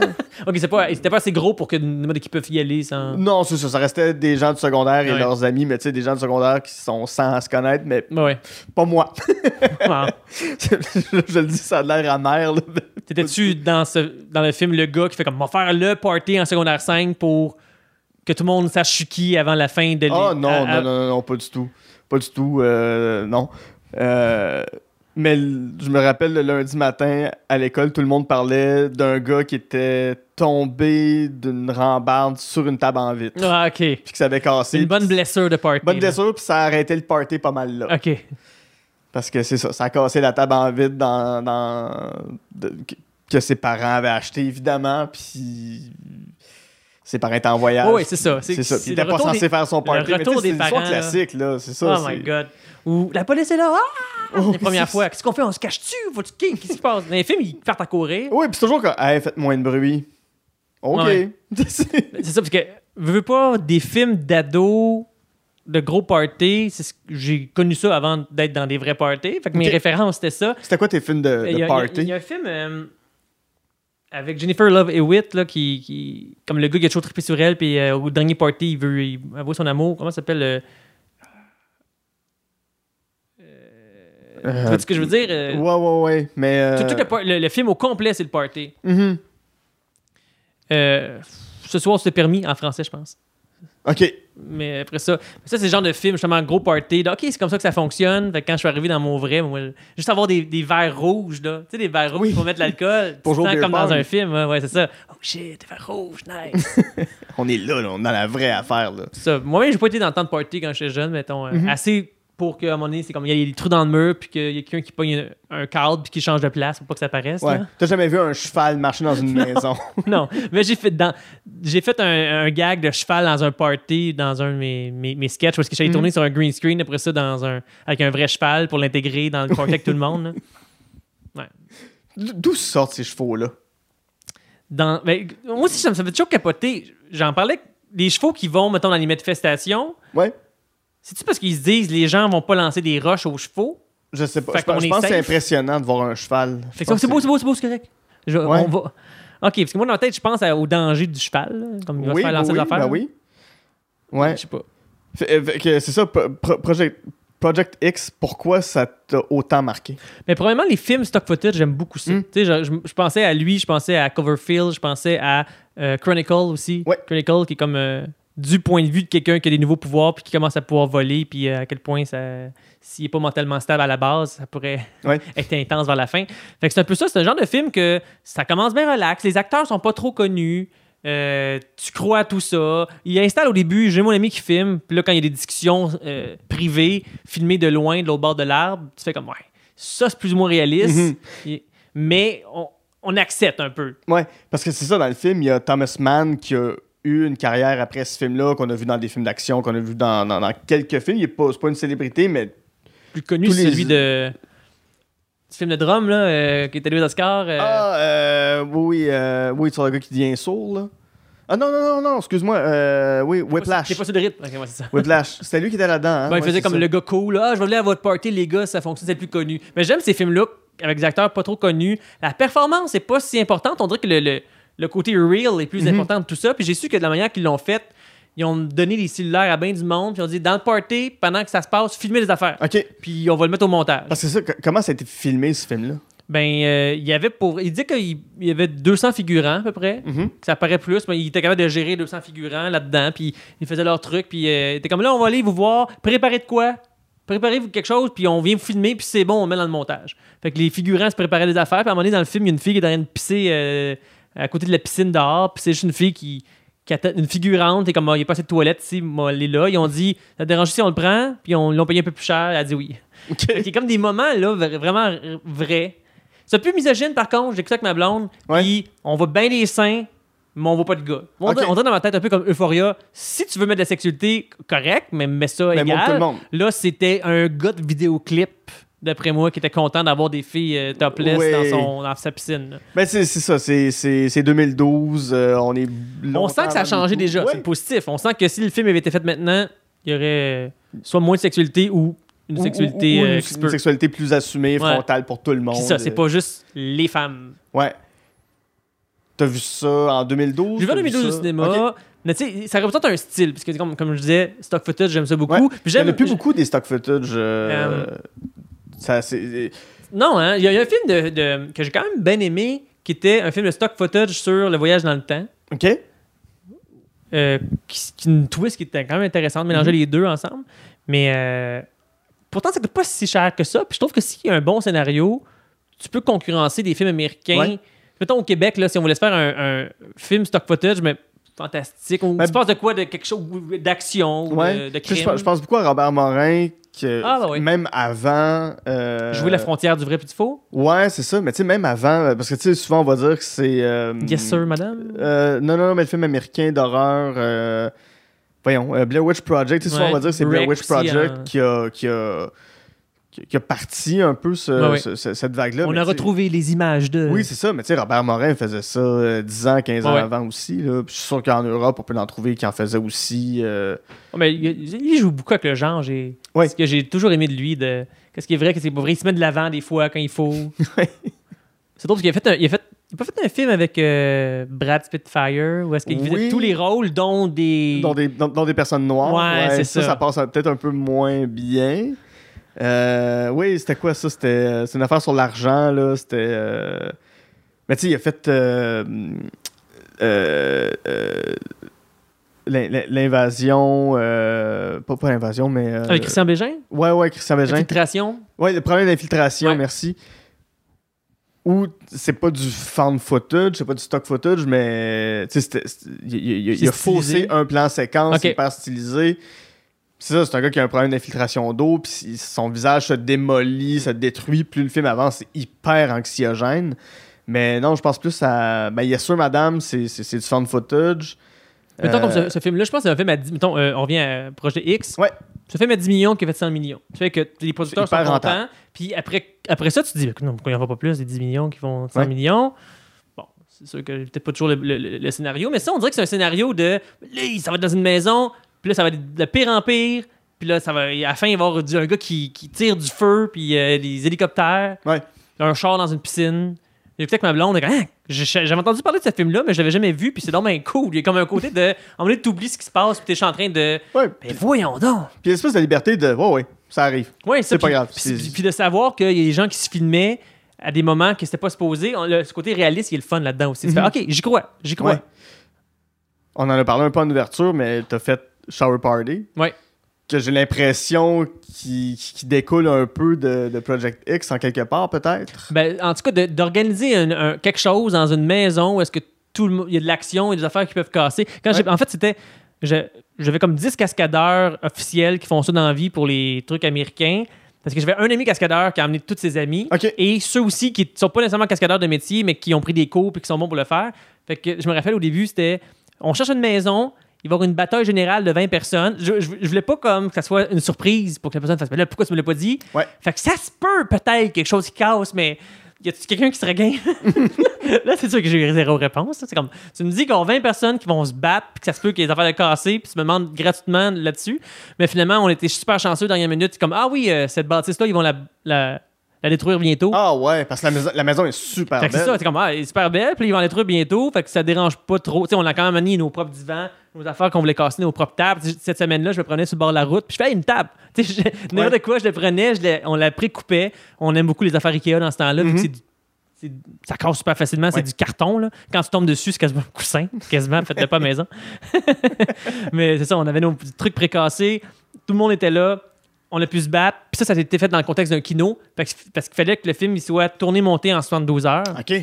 Fait que je me suis dit, d'habitude, je fais des effets spéciaux. À l'ordi, c'est fucking long le, le- le montage. Comment je pourrais rapidement avoir de quoi d'impressionnant? Ah, ben, si c'est devant, c'est du practical, practical effect. Mhm. Fait qu'on va demander à des gens. Mais donc, personne t'est payé? Parce que 20 cascadeurs, Ouais. ça coûterait 40 000 pièces. Ouais. Mais donc, 2 000 pièces, les assurances, tout ça. Fait que là, il n'y a aucun projet québécois qui a l'argent. Fait que de le faire, pas d'argent, m'a permis d'aller vraiment plus loin. Le résultat, il est le fun, puis il est devenu international. Puis avec ça, j'ai, j'avais gagné deuxième place au euh, prix du public Ah, cool. à Fantasia. Fantasia, qui sont une place où tu l'habitude de voir des trucs à travers le- la planète. Ouais, ouais. J'ai trouvé ça cool de, de pouvoir faire partie de cette gang-là. Ben oui. Comment tu organises le chaos? Quand il faut que tu filmes ces scènes-là? C'est très organisé. Les gens étaient très à l'écoute. À la base, on avait prévu une chorégraphie complexe, puis on a changé de lieu de tournage la veille. Ce qui fait que Wow. ça a été comme parfait. Ça va se faire sur sept takes qui vont être ra- raboutés ensemble pour que ça fasse comme si c'était un seul Mhm. plan. Moi, Je voulais faire plan séquence là-dessus. Puis euh, c'était comme, OK, on va passer de là à là. Puis quand tu passes la porte, on coupe. Puis là, on coupait. Après ça, OK, parfait. C'est quoi la prochaine étape? Moi, moi j'avais amené les accessoires. OK, il pourrait tuer, il pourrait le, le frapper avec un couteau, ça, ça, ça. Puis là, on, on- on prenait le 3, le minutes qui s'en venait, on le préparait on- avec des coussins. La table était remplie sur un coussin. OK, parfait, on est prêt. On le tourne. Ouais. Puis tout, tout ça en une journée avec le soleil qui descend. OK, il nous reste 15 minutes, on n'aura plus de soleil. Go, go, go, go, go. C'est tous des cascadeurs de métier. C'est des gens qui sont habitués. Sont- sont- Quand j'ai commencé à travailler en télévision, moi j'avais travaillé beaucoup avec des gens pas payés ou des Mhm. cascadeurs, puis ils sont tellement motivés. Ouais. J'avais travaillé avec un acteur, je n'aimerais pas le nom, puis j'étais comme, peux-tu mettre un chapeau? Parce que là, on faudrait que tu fasses un backflip, puis là j'ai un ami qui va venir gratuitement faire un backflip, mais il, euh, il- il est pas rasé. Puis j'ai Mhm. pas le budget d'avoir un maquilleur pour que ça soit comme toi, fait que t'as plein de chapeaux, puis tu mets des chapeaux, puis il a pas, il a pas voulu, puis l'autre cascadeur dit c'est beau, on va me raser à zéro. Fait que là, le Ah, gars wow. gratuit qui est venu faire une cascade a été le gars qui s'est rasé les cheveux quand. Ouais. Mais c'est plate que, tu sais, pour un chapeau, c'est Ah ouais. aurait- Ah, c'est pas bon pour ma carrière, un chapeau. Pas trop pendant un 4 secondes. là. Mais tout ça pour dire que c'est des gens extrêmement motivés. Fait que quand tu les emmènes dans ce contexte-là où est-ce qu'il y a un peu la pagaille, le chaos, puis tout est possible, puis on doit faire ça vite, ils aiment ça. Il y a des Ouais. années qui embarquent, puis ils sont contents d'être en gang. C'est ça l'affaire, c'est que quand on regarde un film, plus c'est chaotique, plus c'est réfléchi. C'est ça, donc, projet X, une maison, Ouais. tu sais, surtout en, en- en pandémie, tu fais quoi? Tout le monde est collé. J'imagine que les gens devaient être extrêmement comme OK tout le monde silence puis là c'est comme le- on n'entend plus rien puis ils donnent les indications parce que s'il faut comme hey tout le monde hey s'il vous plaît chut, chut. Puis ils sont sous dans le coin en train de se frencher ça c'est quand même drôle aussi c'est le genre de situation où est-ce que hey figurant numéro 14 toi tu vas frencher la figurante numéro 28 Oui. dans le coin pendant toute la journée ouais, c'est ça. C'est comme bon, ben, oh bonjour. shit ouais c'est ça il y a quelque chose de Je pense qu'à la fin de la journée, tu, tu ressens plus rien. Je sais pas, je sais pas s'il y a des gens, il y a peut-être des gens qui sont rencontrés sur un, un plateau de tournage, là, je leur souhaite, là, mais euh, Peut-être que Project X a fait des petits. On sait c'est pas. quelque chose. là. Si tu French, tu deviens troisième rôle plutôt que figurant, puis t'es payé plus cher. Vas-tu- Dis-le, tu donneras l'argent à ton- à ton chum en disant euh, J'ai fait ça pour nous, bébé. Ah oui, c'est Quand- vrai. Quand tu reviendras à la maison. Mais, mais effectivement, c'est comme Ah bon, faut que dire ça à ma blonde ce soir. Moi, ça m'est arrivé ça sur un tournage. Je pensais que c'était clair dans le scénario, mais la fille, il fallait qu'elle embrasse le gars. Puis là, j'ai retourné avec la fille après, c'est comme mon chum était pas content que je French l'autre gars quand il a vu l'extrait. Puis je suis comme, oh, désolé, j'ai mis la merde dans ton couple. là. Mais, même, mais, Oups. mais, mais même les acteurs professionnels, euh, je me souviens plus. C'était une entrevue avec qui que j'avais vu. Ça, ça me revient pas, mais c'est une comédienne qui disait, tu sais, il y a des journées là, où tu sais que ton chum s'en va frencher telle actrice, Ouais. pis t'es comme... Ok, là. Moi, je pense juste à Véronique Loutier dans le temps de CA, où est-ce qu'il avait Ouais. passé le bottin complet de l'UDA des belles filles entre 25 et 35. Puis c'est lui qui s'écrivait ses rôles. Oui. C'est lui qui décidait combien de personnes avec qui il allait coucher, qui faisait ça. T'es comme, Ah! Puis elle était productrice dans le temps. Oui, oui, fait que là, tu sais, elle repasse le scénario, est comme, ok, ouais, On a c'était besoin de ça, 6 ben- filles, cet épisode-là, 4 par masse? C'est ça, c'est que t'as vraiment besoin de ça, là. C'est c'est quoi, là? Qu'est-ce qui, qu'est-ce qui marche pas entre nous deux, Ça là? fitait avec le personnage, mais c'était quand même un bon, euh, un bon hasard, mettons. Oui, c'est ça, ça, il s'est donné, donné le beau rôle. Ouais. Tu m'as, tu m'as posé la question tantôt, mais je te la renvoie. T'as-tu déjà été dans des, dans des open house? T'as-tu déjà été dans des gros parties que ça, ça a dérapé? Euh, je je suis là quand même la personne qui fait comment les voisins. euh, Je, je me dis, à leur place, je serais pas content. Tu sais, quand t'entends du bruit, puis tu fais, ah, les petits voisins qui font du bruit. Puis là, on Ouais. est dans l'autre situation inversée, on est de l'autre côté. Fait que je suis pas mal la personne à- qui, qui voulait arrêter les autres de trop faire la fête. Ok. mettons. Puis même. J'étais le casseur de party. Ah, c'était toi, ça. Ouais, avec, avec les grosses places comme ça, j'y allais, mais on dirait que je quittais avant qu'il y ait de la merde. Hum, ouais, ouais, je comprends. Puis des. des... T'es, sûrement dans des parties de Gémeaux, d'Olivier. Ça, par contre, on a quelque chose de fun. Dans des, à un moment donné, un after party de- des Oliviers où est-ce que quelqu'un à la fin fait OK, il est 3 heures, il faut qu'on quitte, mais tout le monde chez moi. OK, on connaît pas, puis on va tout chez la personne. Let's go! Ça, c'est c'est quand même le fun. là. Surtout les. Ouais. les- les- Puis surtout, qu'est-ce qui me fait capoter, c'est des fois des, des mélanges de vedettes. Là. Tu fais, Mm. ouais, cette vedette-là, que cette vedette-là, ça n'a pas de sens, cette affaire-là. Bon, ouais, la personne. Ce serait comme voir euh, Bernard Raymond qui chill avec euh, Marimé. Ah ouais, c'est rare. Puis ils s'entendent bien, puis là, ils proposent un rôle dans son prochain film, puis elle est Ouais, comme, c'est Hmm, pour ma fois, c'est carrière, comme- je sais pas. Comment vous êtes rencontrés? Ah, autour d'un verre dans un party euh, de gala? OK, on peut Ouais, y croire. ben, tu sais, c'est comme quand tu. euh, je, je me souviens plus c'est quel film, là, j'ai- pour vrai, ma mémoire aujourd'hui fait défaut, mais euh, c'est quel film que Bernard Raymond a fait avec Guy Jourdouin, tu te demandes, mais. Oh, oui, qui est en chaise roulante. Oui, c'est ça qui est hyper touchant, là. Moi, Ouais. je. Je peux pas regarder ce film-là sans que ça vienne profondément me chercher parce que c'est une performance criante de, de Guy Jourdouin. Mais tu sais, c'était à l'époque où Guy Jourdouin jouait dans, dans ce gars exprès de chez vous. Il jouait un. Il animait sucré-salé. T'es comme, comme- Comment Bernard Ah, ok, Raymond ouais. est tombé dessus? C'est comme. Une audition où c'était excellent, où il a dit non, je sens Ouais, derrière c'est ce comique euh, quelque chose. C'est euh, ça, il a fait Ah dramatique. ouais, le Capitaine Patnaud, j'aime ça. Est-ce que Bernard Raymond est fan de Galaxy? C'est- Ah, je, je connais pas l'histoire derrière. Ouais, non, non, non, ça moi non plus, mais écoute, j'inviterai un des deux euh, sur le podcast Ah, et euh, j'aurai la réponse. Ton euh, troisième coup de cœur qui est.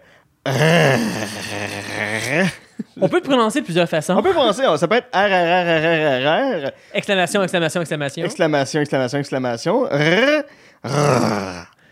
Vous, vous le prononcez comme vous voulez. Le film de 2004 d'Alain Chabat, film qui vient tout de suite après Astérix et Obélix Mission Cléopâtre dans la filmographie d'Alain Chabat. On le sent, ça. Il y a comme une certaine confiance dans Oui. le ton employé pour le film au complet. Oh, si puis- com- C'est quand même complexe à, à garder. Ouais, ouais, mais il, il- oh oui, puis il est en pleine possession de ses moyens, puis il veut en mettre. Donc, Alain Chabat joue dans le film, il se met lui-même en vedette. Euh, Marina Foïs, Foy, qui joue le fameux personnage de Guy.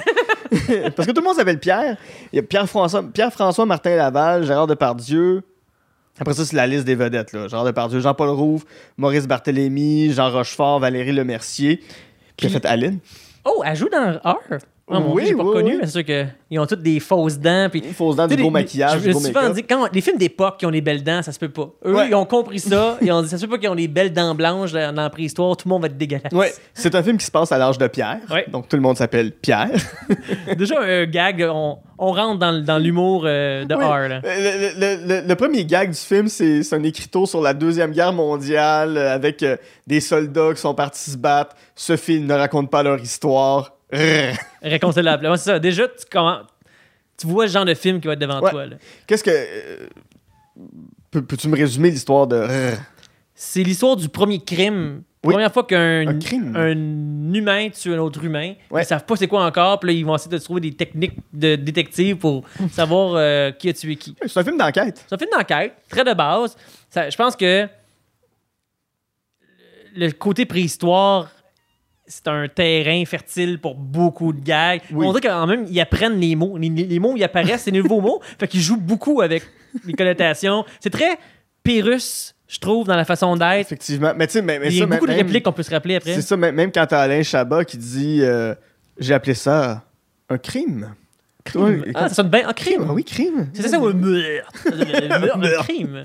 Ça, Moi, j'avais pensé à meurtre.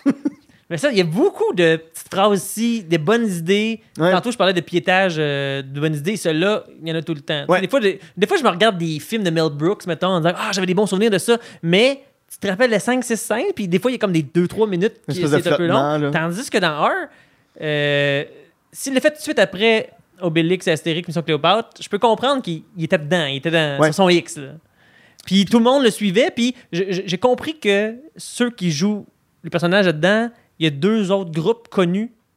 Oui, il y a. il y a- Les Robins des Bois. Les Robins des Bois puis les Nuls. Ouais, Les, les. Nuls, ça, c'est son groupe qui avait à. Alain Chabat? Ouais, Alain Chabat qui avait sur Canal Plus au début des années 90. euh, euh, les Nuls, ils ont fait, ils ont fait quelques films, là, le- dont, dont le film de Les Nuls.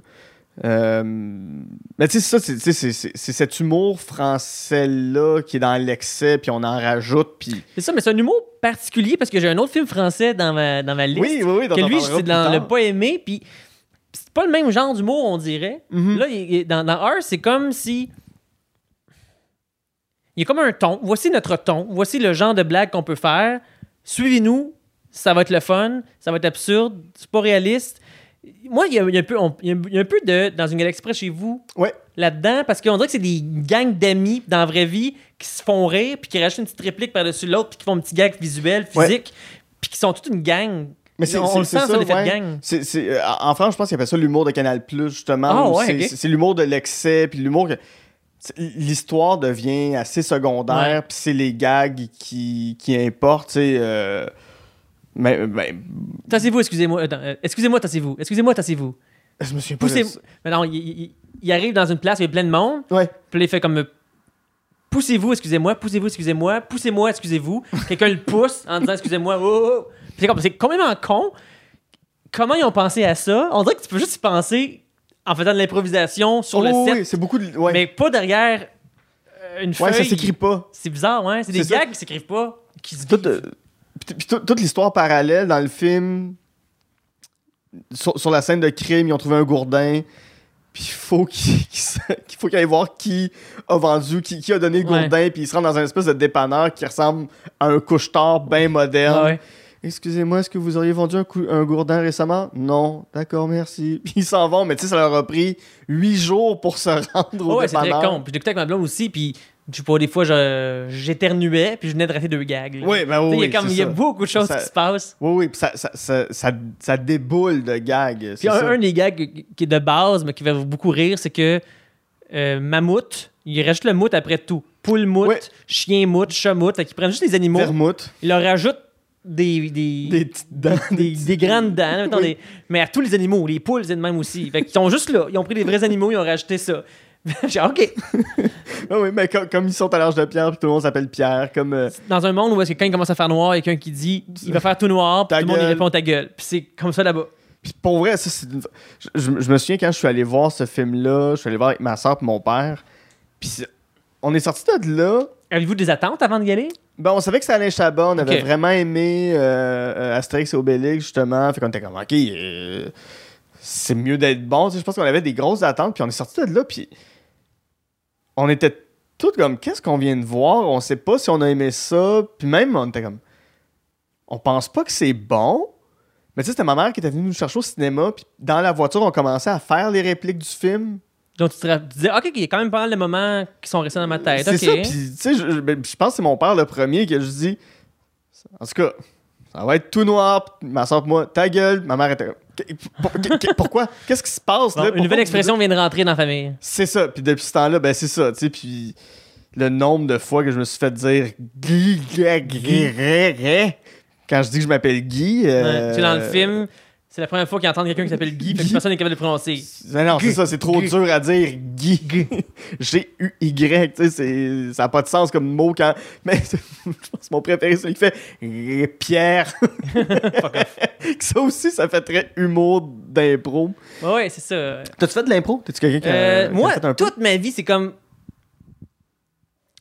Il y avait théâtre, il y avait impro. Quelqu'un avait fait les deux l'année d'avant.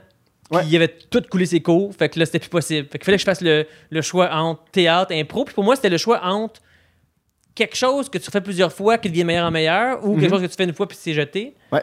Fait que je- qui moi, qui était plus cinéma, que on travaille vraiment fort sur les mêmes 10 secondes pendant des semaines pour que ce soit parfait.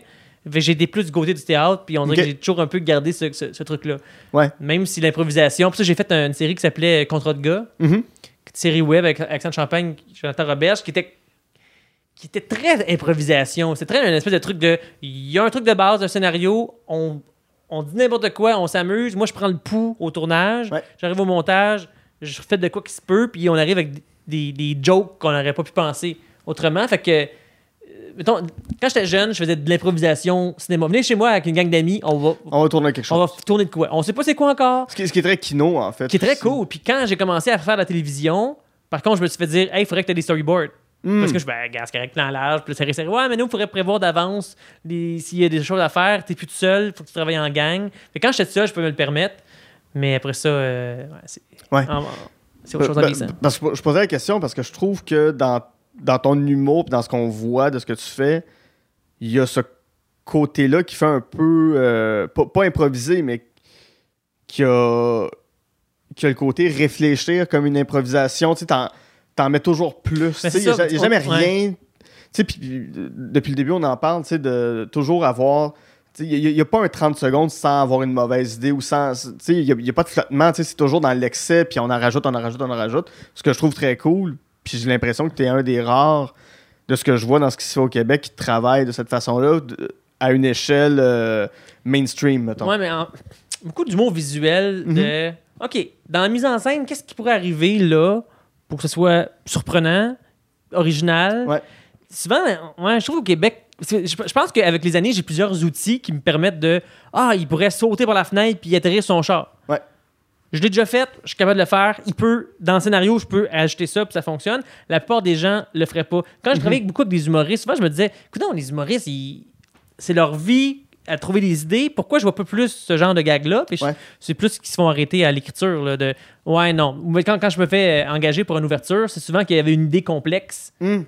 Ils se demandaient si c'était possible. Ils m'appellent, font que c'est c'est possible de faire ça, oui. À un moment donné, je- quand j'avais fait Shower Party, Ouais. le, les gars des Olivier, leur idée qu'ils avaient eu en gang, c'était hey, on pourrait faire une bataille comme dans euh, Family Guy quand il se bat contre le poulet géant. Ouais, ouais, ouais. Tu sais, ça commence, puis ça, ça dure beaucoup trop longtemps, puis ça va dans l'excès. fait que là, il avait vu ma vidéo Shower Party, il m'a engagé, j'ai réussi à faire ça avec euh, Pierre Hébert puis euh, Philippe Laprise, avec des cascadeurs aussi. Oui, oui, oui. Puis c'est ça, c'est comme on dirait que ces trucs-là de sauter par la fenêtre, foutre en feu, n'importe quoi, tout est là, c'est possible de le faire. C'est comme si l'idée aurait pu être trouvée par plusieurs personnes, mais il y avait personne pour la faire. Ouais. C'est sûr que la BD, j'aime beaucoup la BD pour ça parce que personne t'a dit que tu peux pas le faire. Tu peux aller Mhm. dans des situations exagérées puis c'est correct. Y a-tu y a-tu un côté où ça coûte cher de faire ce genre d'effet-là? Ben, ça coûte cher en temps. Mhm. Mais quand moi je suis motivé puis je suis dessus, j'arrête de compter les heures. Je fais comme moi te le faire. Fait que si ça me prend 10, 15, 20, 30, 40 heures pour le montage, c'est toujours une option. Ouais. C'est quand, mettons, tu fais une série télé, un film, puis que le résultat final doit être prêt dans deux semaines, puis tu pas le temps de passer 14 jours dessus, que là, il faut trouver d'autres options. là. Ouais. Comme là, tu vois, je- dans ma carrière, je suis rendu plus long, long métrage, série télé. Fait que là, je peux plus utiliser mes techniques de Ah, m'a travaillé un mois dessus. Mhm. Ça va marcher. Parce que des fois, ça, ça fait capoter de, de- de me dire c'est possible. Mhm. C'est possible sans que ça coûte trop cher. Mais c'est juste ma motivation qui va faire en sorte que ça existe ou pas. Ouais. Fait que c'est correct quand c'est des projets qui viennent de moi, où est-ce que je suis prêt à mettre l'énergie, mais quand c'est quelqu'un qui me le demande, là, c'est sûr que je peux. euh, Ouais. Je suis comme, hey, peux-tu me faire ça pour ce prix-là? Non. Mais si c'est moi qui t'avais proposé de, de me financer pour ça, là, je te l'aurais fait. Mhm. C'est le- on dirait que c'est le seul truc de pour pas être frustré devant un ordi. De- d'être frustré que c'est trop long, c'est trop complexe. Faut que ça soit toi-même qui l'aille parti, comme ça tu peux pas t'envoyer chez toi-même. Ouais. Puis de, de toujours t'ouvrir la, la porte à je peux faire mon projet personnel aussi, j'imagine que ça reste important. Ouais, c'est ça. Comme à date, quasiment la majorité des trucs que j'ai réalisés, je les avais écrits aussi. Mhm. Puis ça, ben, c'est le fun parce que à l'écriture, déjà, moi, je, je, je- je sais comment je vais le réaliser. Fait que j'adapte les- le choix des scènes puis du monde qui vont être là en fonction de Ah, j'ai j'ai déjà vu un- une vidéo de maison en feu. Je peux aller tourner dans un quartier que le même genre de maison. Mhm. Je tourne sur green screen dans la rue face à la fausse maison que je vais remplacer par celle que j'avais déjà à côté de celle qui est vraiment là. Puis les gens vont dire Voyons donc, le CGI de feu sur la maison est fantastique quand au final, j'ai juste pensé autrement Ouais. pour arriver à un résultat euh, hollywoodien, mettons. Ouais. De quel projet, tantôt on a parlé de, de- de- d'effets pratiques. De quel projet es-tu le plus fier dans tout ce que tu as fait jusqu'à maintenant? Euh, Niveau, niveau euh, en- en- numérique? Niveau effets spéciaux numériques? Ouais, ouais, ouais. Euh, j'ai fait deux années l'ouverture du Galartis. Mhm. dans les deux cas, je, je le faisais tous les effets spéciaux de mon bar ou en CGI. On a fait une espèce de labyrinthe avec Guy Jodoin qui se promenait dans un labyrinthe style Maze Runner. Puis là, finalement, la caméra montait, puis tu te rendais compte que dans le labyrinthe, il y avait les logos intégrés de toutes les stations de télévision. Puis là, il se promenait, puis il rentrait, il, rentrait dans le shooter des recettes pompettes. Puis là, on, on l'avait filmé dans un bassin d'eau après ça, green screen, qu'il avait utilisé dans le temps de 300 qui tournait à Montréal. On était dans ce genre d'aquarium géant devant Oh. un green screen. Puis là, j'avais intégré tout le monde là-dedans. Puis c'était une espèce de. C'était poétique, tu sais. Ouais. Il tombait, puis là, il tombait dans les nuages, puis il arrivait dans une émission, puis là, il changeait d'émission. J'ai toujours aimé ça, ces trucs-là de quelqu'un qui se promène d'un poste à l'autre, qui change d'univers, qui traverse une porte, puis qui, euh, Mhm. qui, qui, qui- qui va ailleurs. Là, euh, ce genre d'idée-là, que quand Ouais. les, les gens ont, même les producteurs, ils viennent me voir parce que je commence à avoir une expertise sur trouver, me, me taper deux saisons d'une émission pour avoir le plan dont j'ai besoin qui va pouvoir me servir euh, parce que notre animateur du gala va y parler puis il faut qu'il dise cette réplique-là bien précise. Fait que toutes ces recherches-là, je suis rendu bon là. Ouais. De... de travailler beaucoup avec, j'aime pas le mot vedette, mais des, des- des personnalités connues, des artistes qui sont, qui sont connus, ça, ça apporte quelque chose de plus quand vient le temps de faire tes projets? Ben, je pense que ça apporte quand tu montes un démo puis qu'il y a des faces connues dessus, Ouais. tu fais Ah, que c'est des gros projets, Mhm. c'est pas juste des affaires qui a fait. Mais sinon, euh, ça, ça apporte aussi que si, quand ces personnes-là ont des projets personnels à faire, ils font Ah ouais, ouais, travailler avec un gars qui a fait tel truc, fait qu'il peut me le rappeler, Ouais. c'est bien. Tu sais, on dirait qu'à chaque année, quand je fais une ouverture ou n'importe quoi, ou chaque deux ans, c'est comme si je remettais ma, ma petite carte de Hey, j'existe à toutes les. euh, les, les Patrick les gens qui sont aussi producteurs, qui sont Ouais. aussi comédiens, ils font comme, Ah ouais, il me dit quoi lui? Fait que ça, pour ça, c'est bien. Tu sais, je pense à. au- au- au- C'est un, short, c'est une fausse bande-annonce, mais la créature que tu as faite avec Ouais. Véronique Cloutier, que on découvre que c'est un monstre à la Alien, puis. Tu sais, quand, quand, quand tu y pitches cette idée-là, elle, elle, elle a trouvé ça super le fun. C'est drôle parce que elle, en fait, c'était euh, dans l'émission que je faisais Les gars des vues. Oui. Euh, le producteur était KOTV avec Lou Morissette. Fait que là, on a soumis plusieurs scénarios pour Véronique Cloutier, puis ça fonctionnait jamais. Puis là, je pense que c'est le cinquième qu'on a soumis qui fonctionnait. Il y en avait un qui c'était euh, comédie romantique, Elle en amour avec un ours. Finalement, on, on- on a fait un truc comme ça avec Philip McQuaid. Oui. Il y en avait un qui c'était une fille un peu euh, 8 Mile qui est dans un trailer park, puis qu'elle a, a fait de la danse euh, euh, poteau, puis que finalement ça va dans un truc d'art plus tu sais, comme tu sais, tu sais, le, le mélange des genres, là, le, le street rencontre le classique, Oui, puis à la oui, fin ils font, Save une- the Last Dance. ils font là. un mélange de chorégraphie, puis tout le monde capote. Ouais. fait comme tu veux vraiment que ma, ma blonde joue une trailer park. euh, je sais pas quoi, qu'on arrêtait pas. Puis là, on avait, on avait trouvé, puis à chaque fois, c'est comme ça fonctionnait pas. On voulait faire, mettons, OK, on fait un remake des Dangereux. Puis là, après ça, j'ai regardé les Dangereux, je fais comme les scènes sont pas assez connues pour Ouais. que si je fasse une parodie de la scène, les gens ils ont le référent. Ouais. Ils savent juste que ah, c'est le film qui était un flop. Ils vont, ils, vont, ils vont être trois à avoir le référent, dont, dont mon ami Marc-André Roy. ouais, c'est ça. Fait que ça fonctionnera pas. Mais euh, euh, la plupart se prêtent au jeu. Puis moi, moi, ma chance, c'est que vu que je travaille beaucoup souvent en effets spéciaux, ils sont obligés de me faire confiance à 100%. Ouais. Ils peuvent pas faire Ah, j'aurais pas fait de même. Parce Mhm. qu'ils comprennent pas trop. Regarde à droite, lève ton bras, crie. Bon, tu viens de tuer un méchant. Ah, ah, OK. tu Mais- vas le voir plus tard. Mais ce que, ce que je trouve cool, c'est que tu, tu- tu détruis complètement le visage de Véronique Cloutier, tu sais, puis qu'on, qu'on- on, on s'imagine pas qu'elle va aller là, mais, mais je trouve ça cool que, tu sais, t'aies ce guts-là de faire, oui, on va, on, va, on va la mettre en monstre à la fin, puis ça va être... euh, Ouais, c'est ça. Puis on, on, on avait trouvé le bon maquilleur aussi, Oui. puis on avait cherché la bonne personne. C'est drôle parce que c'est un maquilleur qui a travaillé sur Buffy, euh, qui a aussi travaillé sur euh, Shaboom. c'est comme. Mais maintenant que tu le dis, puis je mettrai le lien de la, la vidéo avec Véronique, là, mais oui, je vois le lien entre Buffy et, oui, et, et- et son masque qu'elle a dans le visage à la fin avec les gros yeux noirs puis les petites dents, puis euh, ouais, ouais. Ouais, c'est parce que même, même les, ceux qui font les effets spéciaux de maquillage au Québec, c'est plus Ouais. les films américains qui viennent ici. Il n'y a pas grand-chose. euh, Mhm. Parce que je pense, je pense, je pense à, ben justement à, rrr, de, de mettre des, des dents super laides aux comédiens, leur mettre des C'est le gros fun, nez, ça, des, ouais. tu sais, des- Tout le monde est laid. On dirait toutes les actrices aussi qui normalement jouent les belles filles. Font comme non, Oui. tu vas venir ici, tu vas être laide comme tout le monde. OK. Ouais, c'est ça. Mais, mais j'ai l'impression que pour un comédien, ça doit être le fun aussi à, à Ouais. jouer. Puis, tu Ouais. sais, quand, quand tu les approches avec, avec ces scénarios-là, ouais, ouais, ça va être complètement Tu ridicule. vas jouer pas toi. Ah ouais, c'est le fun Ouais. ça, pour un comédien. C'est ça. Puis on va, on va. On va juste jouer avec ton image. Tu On va, on va transgresser ton image publique. Parce que c'est vrai, dans R, il y a beaucoup aussi de gambéden, de, comme, Ouais. comme, de plein de sortes de corps différents. Puis c'est ça, là. On s'en Oui, fout. oui, oui. Il y en a, qui sont très, très. Très minces, poilus. ça- des poilus leur ont dit rasez-vous pas pour six mois, ça, Rendu- fa- ça C'est ça. là. Euh, Gérard Depardieu, ben, qui, qui- j'ai l'impression que c'est juste Gérard Depardieu chez lui en tout temps à qui ils ont mis des cheveux longs. Ouais. Mais tu sais, ça, c'est ça qui est drôle, c'est que t'as la gang de ceux qui ont les cheveux propres puis ceux qui ont les cheveux sales. Avec le blond. Et le blond? Et le blond. C'est Pierre, mon nom.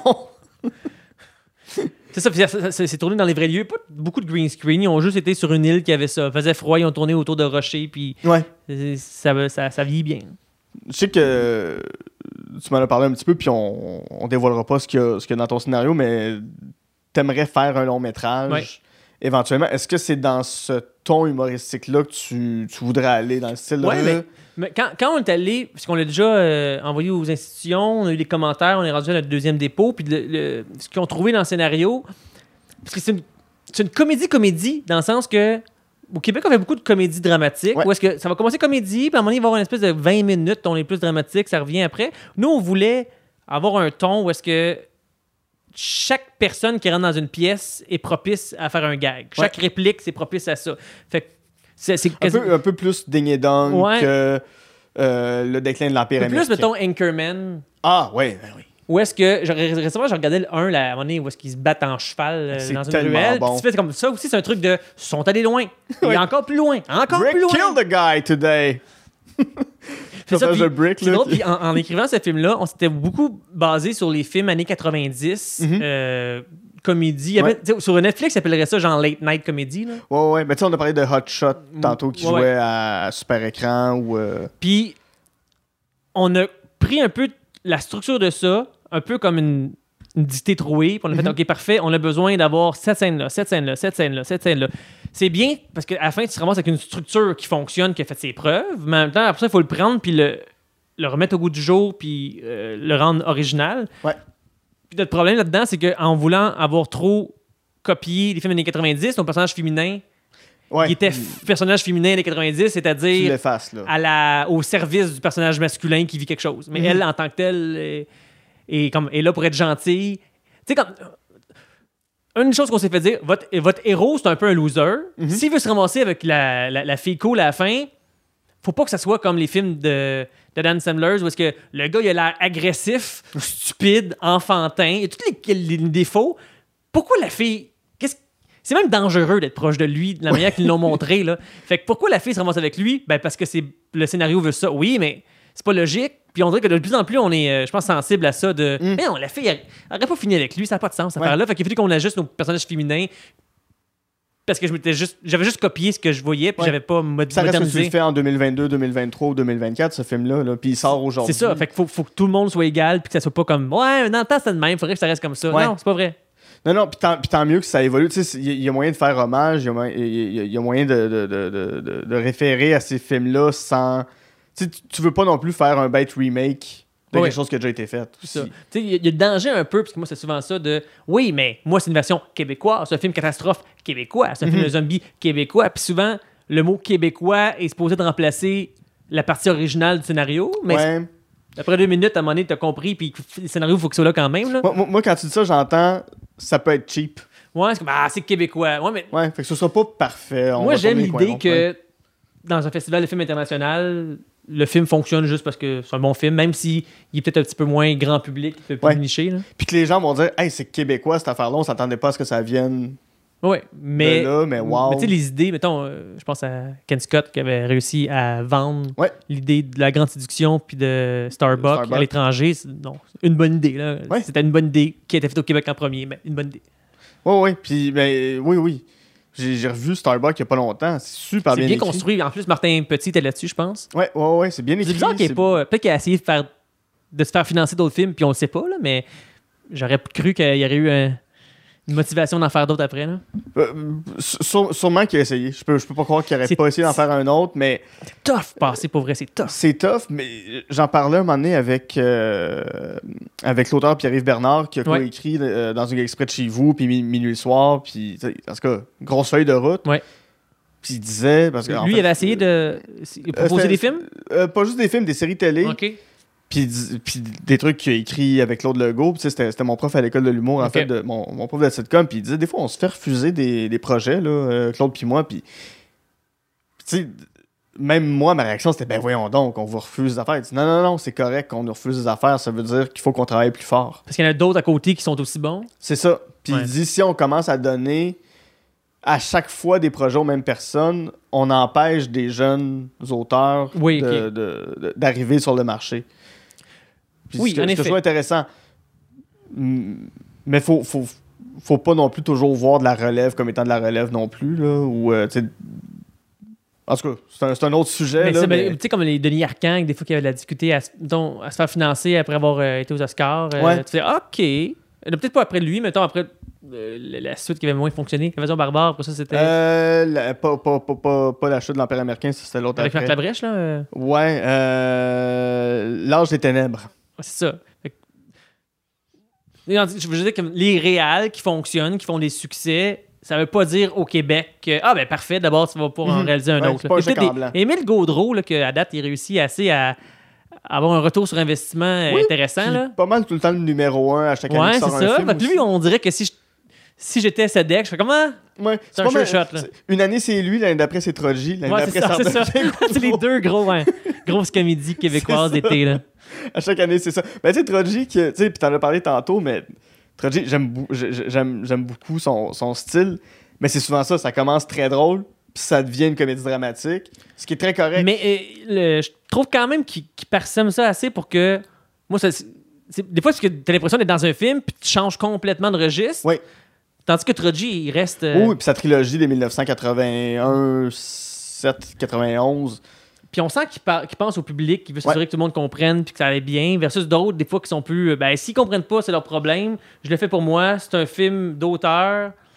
Puis des fois, auteur, ça veut dire, je vais laisser un peu de côté le côté, m'a donné tous les, les codes pour qu'on comprenne ce que je fais. Ouais. Ceux qui vont comprendre, ils vont se trouver cool parce qu'ils vont pas être beaucoup, puis moi, je vais me trouver cool qu'ils me trouvent cool. Ouais.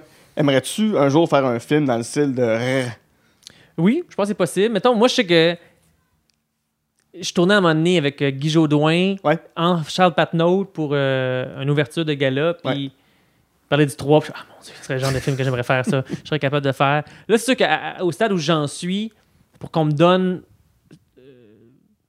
genre la baguette de chef d'orchestre d'un film, faudrait que je puisse avoir fait une série télé ou un long métrage. Je suis là-dessus, je travaille là-dessus, mais euh, je peux, pour l'instant, m'écrire de quoi, co-réaliser, m'écrire de quoi qui est tellement complexe que personne ne pourrait le faire sauf moi. Ouais. Trouver quelqu'un qui, lui, a un background qui va faire plaisir au, euh, au- au diffuseur en disant OK, il a, il a déjà montré qu'il était capable, on va le mettre avec lui. Là, j'arrive, ça fonctionne bien, puis de là, je vais pouvoir le faire tout seul. Ouais. C'est mon, mon plan de match de vie. là.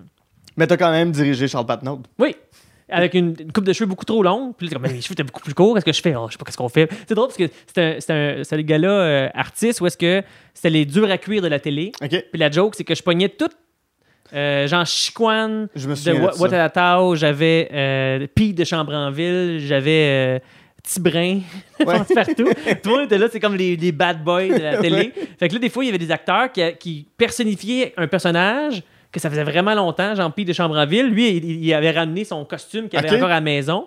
Puis il checkait dans ses poches, puis il trouvait des vidéos. Oh mon Dieu, c'est encore là, ça. Juste, j'avais ça quand je parlais avec Louise et Châtelet de telle affaire.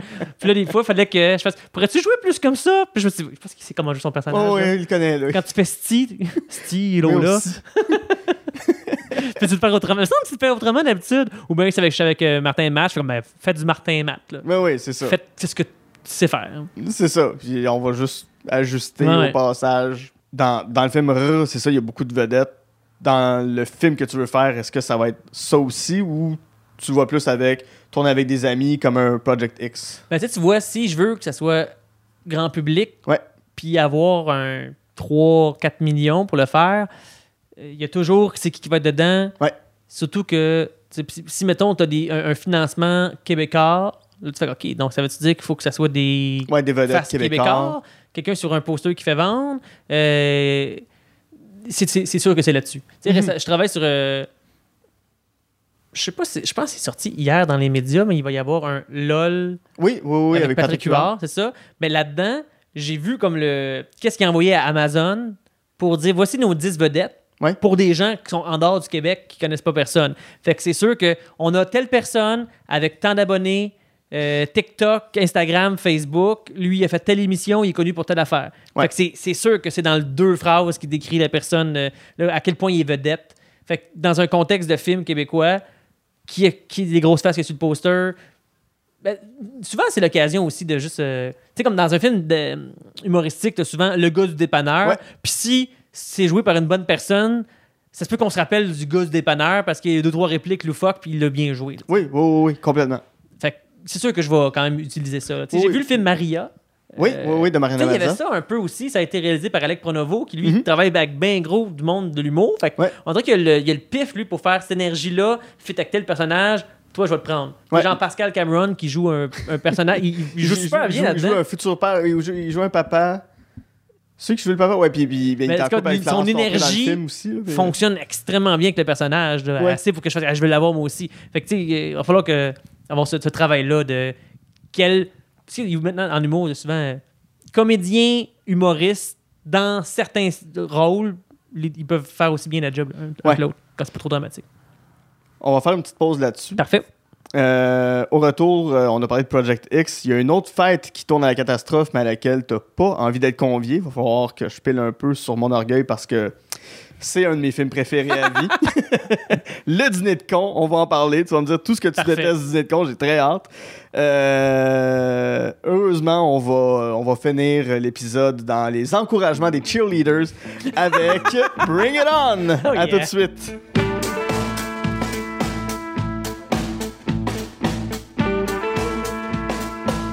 Je profite de cette pause pour vous remercier d'être toujours présent en aussi grand nombre. Je prends également ce moment pour vous rappeler qu'on jase de film est disponible sur Patreon au www.patreon.com baroblique de film. Vous y retrouverez des podcasts exclusifs comme l'armoire à cassette où ma sœur Geneviève et moi revisitons les films qui ont marqué notre enfance, ainsi que l'émission Amour et Flamèche où je fais découvrir les films Marvel à ma meilleure amie Camille, tandis qu'elle me montre toutes sortes de comédies romantiques. Parlant de Patreon, j'aimerais maintenant remercier les personnes suivantes. Daria Desjardins, Elisabeth Richard, Fanny Gauthier, Gabriel Bordelot, Jen Saint-Cyr, Hélène Théberge, Jeff Lebel, John Vanance, Lucie, Noémie Bellefleur, Stéphanie Vandelac ainsi que tout simplement Joe. Pour vous abonner, visitez le www.patreon.com baroblique on de film. En terminant, si vous avez deux petites minutes, vous pouvez toujours nous laisser 5 étoiles sur iTunes et vous abonner à notre chaîne YouTube. Et comme à l'habitude, ne vous gênez pas pour m'envoyer vos listes de films, j'aime toujours discuter avec vous.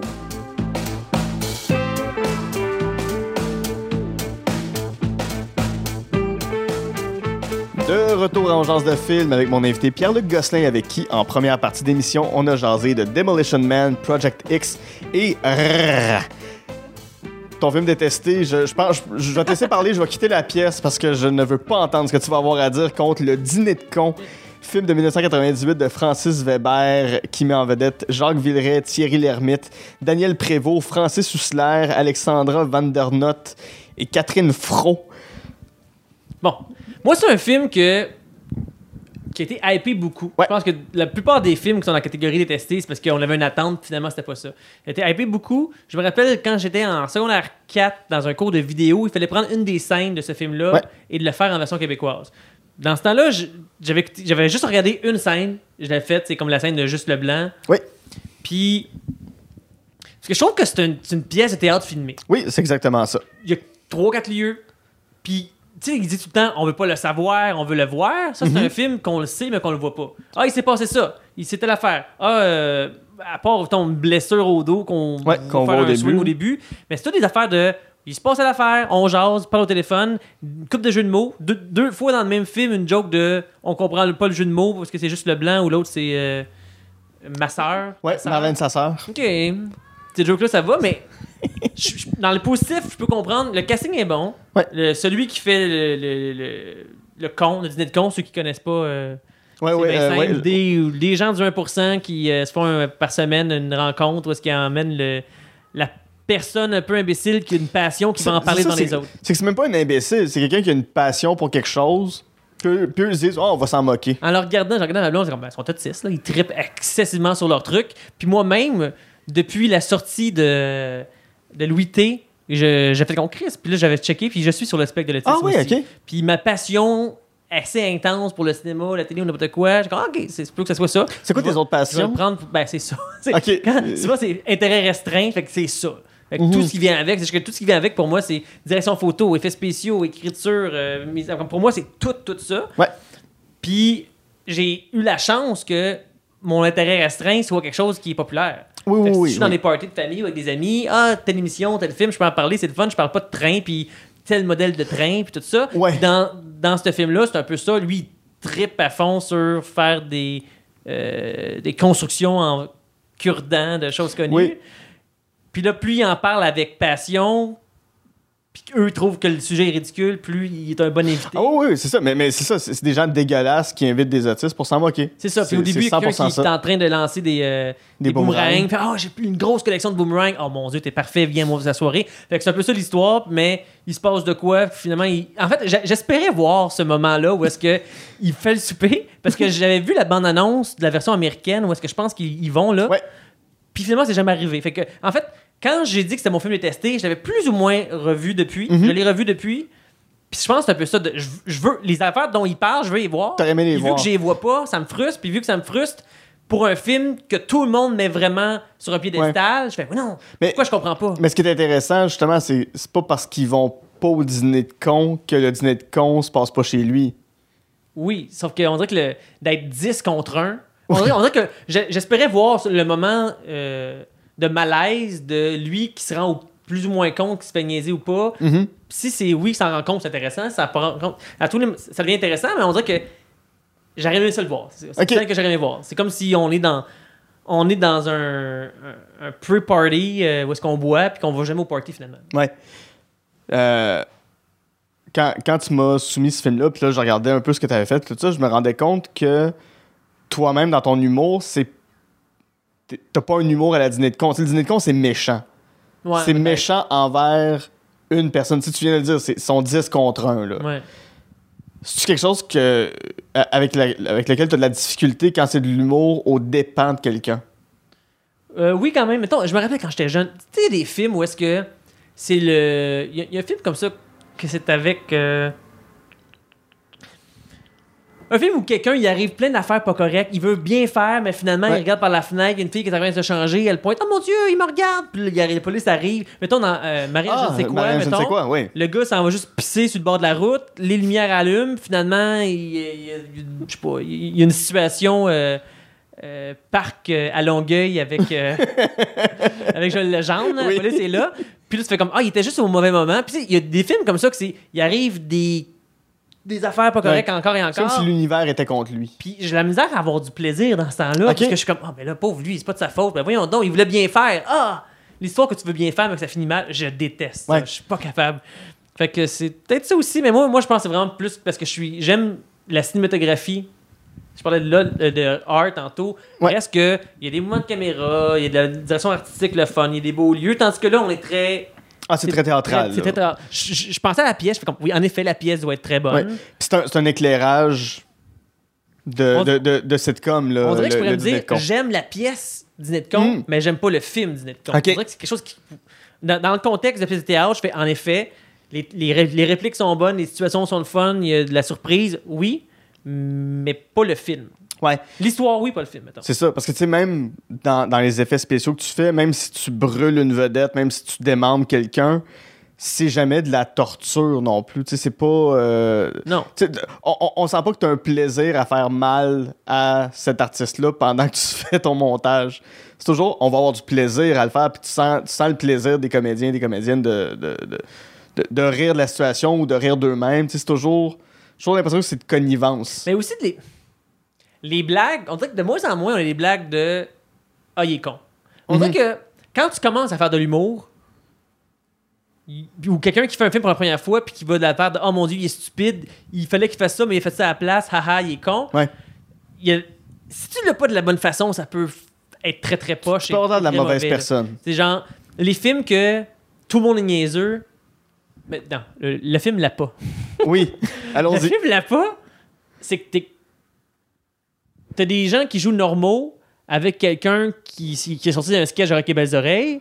Puis là, le gag, c'est Ah, il est donc ben niaiseux. euh, il voulait tuer une mouche avec son gun, mettons. Il, Ouais. tire, il tire une mouche avec son gun.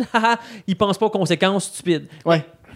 Il est comme pas dans le même film que les autres. Ça peut être drôle parce que dans R, ils ont ce gag-là, mais tout le monde, dans la petite vie, tout le monde est sur le. Mhm, est à ce niveau-là. Fait que ça, quand c'est le gag de Ah, je me suis trompé de char, euh, ah, je me suis trompé de ci, je me suis trompé de ça, je sais pas. Je...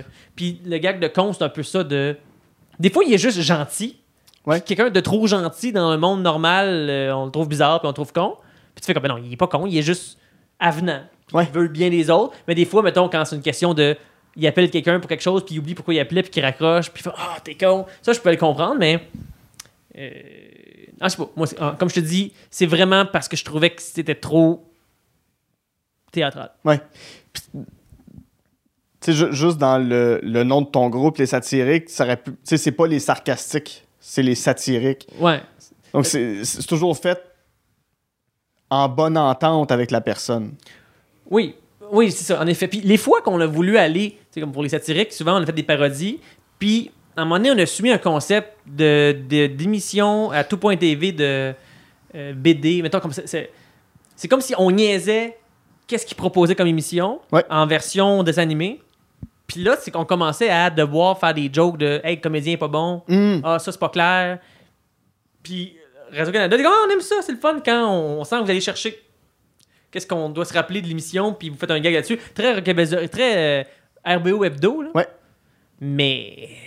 Parce que tu dis quelque chose, puis tu rencontres la personne au Québec après, puis tu fais comme. Ce que j'ai dit, c'était pour le gag, mais tu sais, Ouais. je croyais pas vraiment. J'ai comme. Fallait que je fasse un gag là-dessus, puis ça a été sur toi, je suis désolé. Je sais pas, je. Il y a plus de négatifs que de positifs qui peut en sortir, puis c'est. C'est-tu vraiment les meilleurs gags? Mhm. Je sais pas. Ouais. J'ai l'impression que c'est un. Enfin, l'humour sarcastique, l'humour méchant, j'ai l'impression qu'il était plus populaire il y a une dizaine d'années. Euh, Qu'aujourd'hui, on est plus dans un humour Mais- bienveillant, peut-être. si tu regardes les vieux films d'Adam Sandler, Ouais. beaucoup des gags sont Ah, voici cette personne qui louche, cette personne qui est handicapée, cette personne Mhm. qui est féminine, genre cet homme Oui. qui euh, mettre des vêtements féminins ou, euh, tu sais, comme. Beaucoup des jokes d'Adam Sandler étaient là-dessus. Oui, ça, c'est oui. un humour de rire des plus faibles, Mhm. différents. Je pense qu'il passe plus, là Ouais. que comme j'écoutais euh, 50 Fir- First Date Oui, oui, oui. c'est comme le, le film a été repris genre au Japon juste parce que le concept est bon Mhm. la personne qui se rappelle pas puis qui doit se faire euh, euh, charmer chaque jour du début mais lui il prend ce scénario là puis il rajoute trois quatre jokes de pète trois jokes de on rit d'un handicapé puis tu fais ah. Ouais. finalement c'est ces jokes là qui sont moins bonnes Euh, ça veut dire que ça se faisait dans les années 90, je sais pas dans ces 3-4 derniers films qu'il a fait euh, produits par Netflix à quel point on rit des handicapés. En fait, il le fait mais quand il est lui-même handicapé. C'est Mhm. comme euh, je suis un peu cave, fait que tu peux rire de moi parce que je suis cave, mais je sais pas, moi personnellement ça me fait moins rire. J'ai l'impression que la plupart des gens c'est comme ça aussi. Ouais, je me souviens de son film Anger Management où il y a Woody Harrelson qui joue une personne trans. Ouais, ok. Mais pas, Avec- pas beaucoup de respect, j'imagine. Euh, je, pense qu'on peut enlever le mot respect de ta phrase.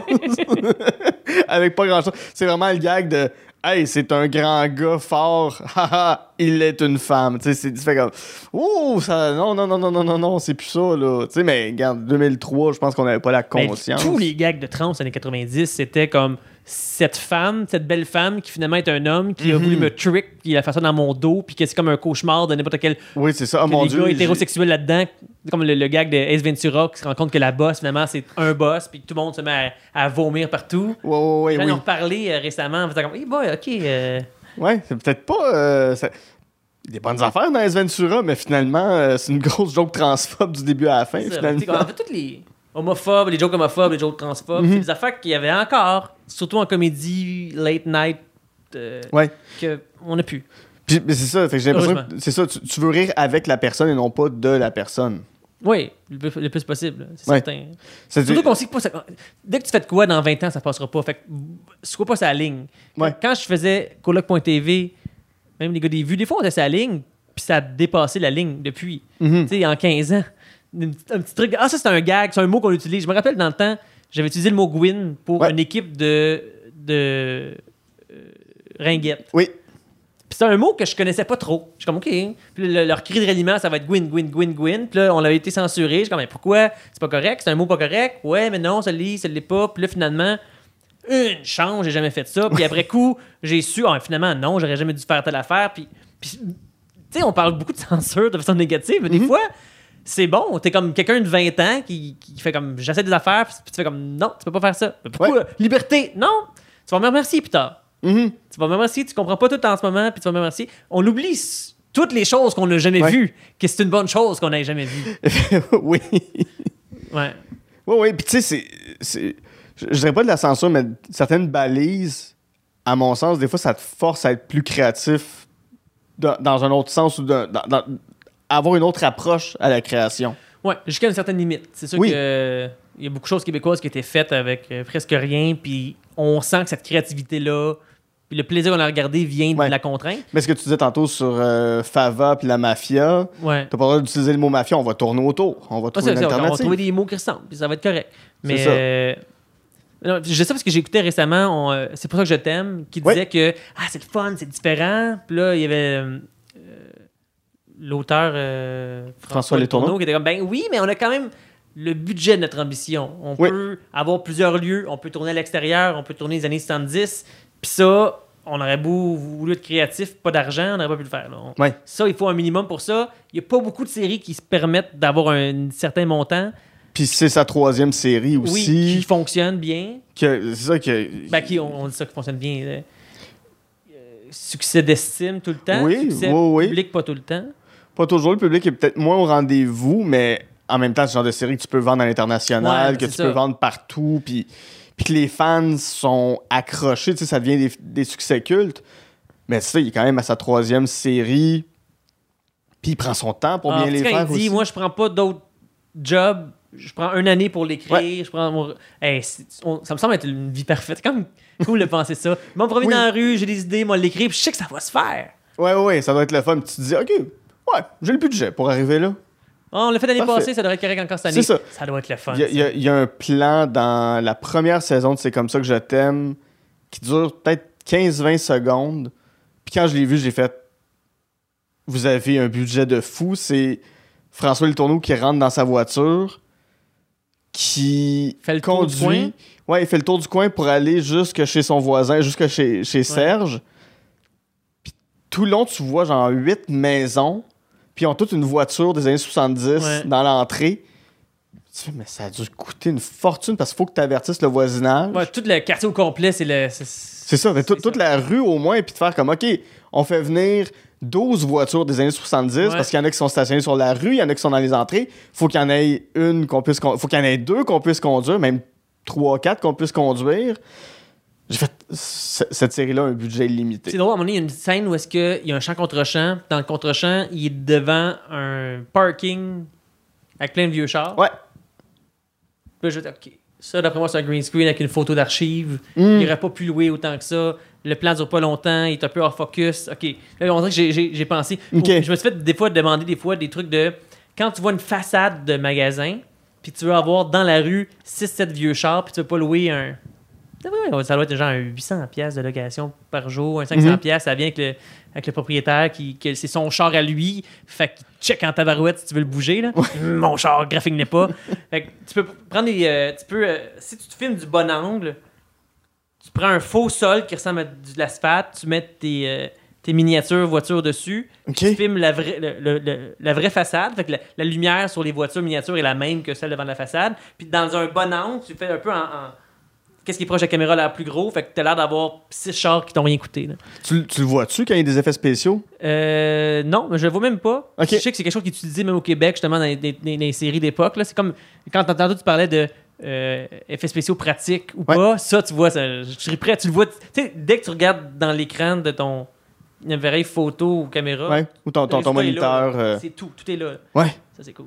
Mais non, non, mais euh, en, en général, quand il y a des effets spéciaux, est-ce que tu les remarques comme, comme t'en fais toi-même dans la vie? Oui, quand même. OK. Tantôt, on parlait de C'est pour ça que je t'aime. Il y en a un très très mauvais OK? dans saison 2 où est-ce qu'il y a un building qui brûle, puis il y a comme une petite flamme qu'on voit un peu en haut. Ouais, ouais. Dans le scénario, c'était il va faire brûler telle affaire. Il n'y avait pas le budget de montrer de quoi. De gros, ils ont fait ça, puis ça, tu vois, ça. OK. En fait, ça fait juste parce que les gens ont peur d'aller dans les effets spéciaux au Québec parce qu'ils font comme ben, si c'est cheap, les gens ils vont décrocher de Ouais, tu l'histoire. le vois tout de suite. Surtout quand c'est pas de la comédie, puis c'est de. Mais quand il y a des exemples comme ça qui fonctionnent pas très bien, on dirait que les autres ils vont faire comme tu vois, ça vaut, on- ça vaut pas la peine de le faire, c'est trop cheap. Quand oui, Ouais. c'est possible. Regardez juste les, les- les- regardez les, les vidéoclips au Québec. Mhm. Il y en a des super bons, puis tu te dis comment, comment ça l'expertise de gens qui font du vidéoclip ne se retrouve pas en télévision?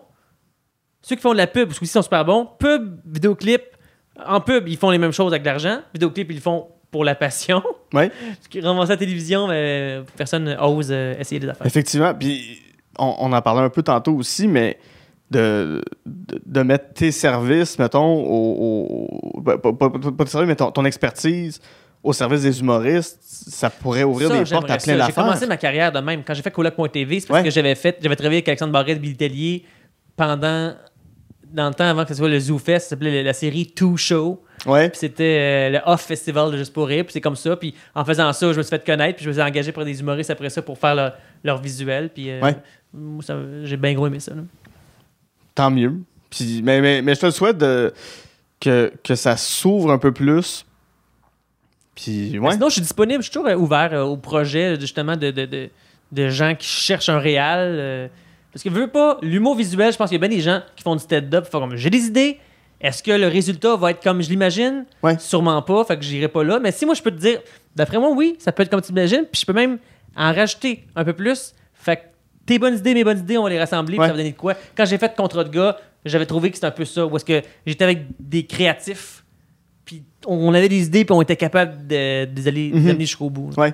Puis des fois, ben, pour, pour, pour travailler avec quelques humoristes qui aimeraient en faire, souvent, la, la crainte, c'est surtout au niveau financier, Ouais. on a-tu l'argent pour se payer ça? Puis, je suis sûr que des fois, tu sais, on, on, on, on surestime le coût de quelque chose qui peut être finalement bien simple. Excuse-moi, je vais juste. euh, voyons. C'est quoi ça? Oui, oui, c'est ça. Mais sauf que maintenant, tu peux avoir- être quelqu'un qui fait Ah, j'ai la caméra, j'ai le, le truc pour le son, puis je vais faire le montage chez moi. Fait qu'en termes de qu'est-ce qu'il faut acheter, pas grand chose. Mhm. C'est le temps que je prêt à mettre dessus.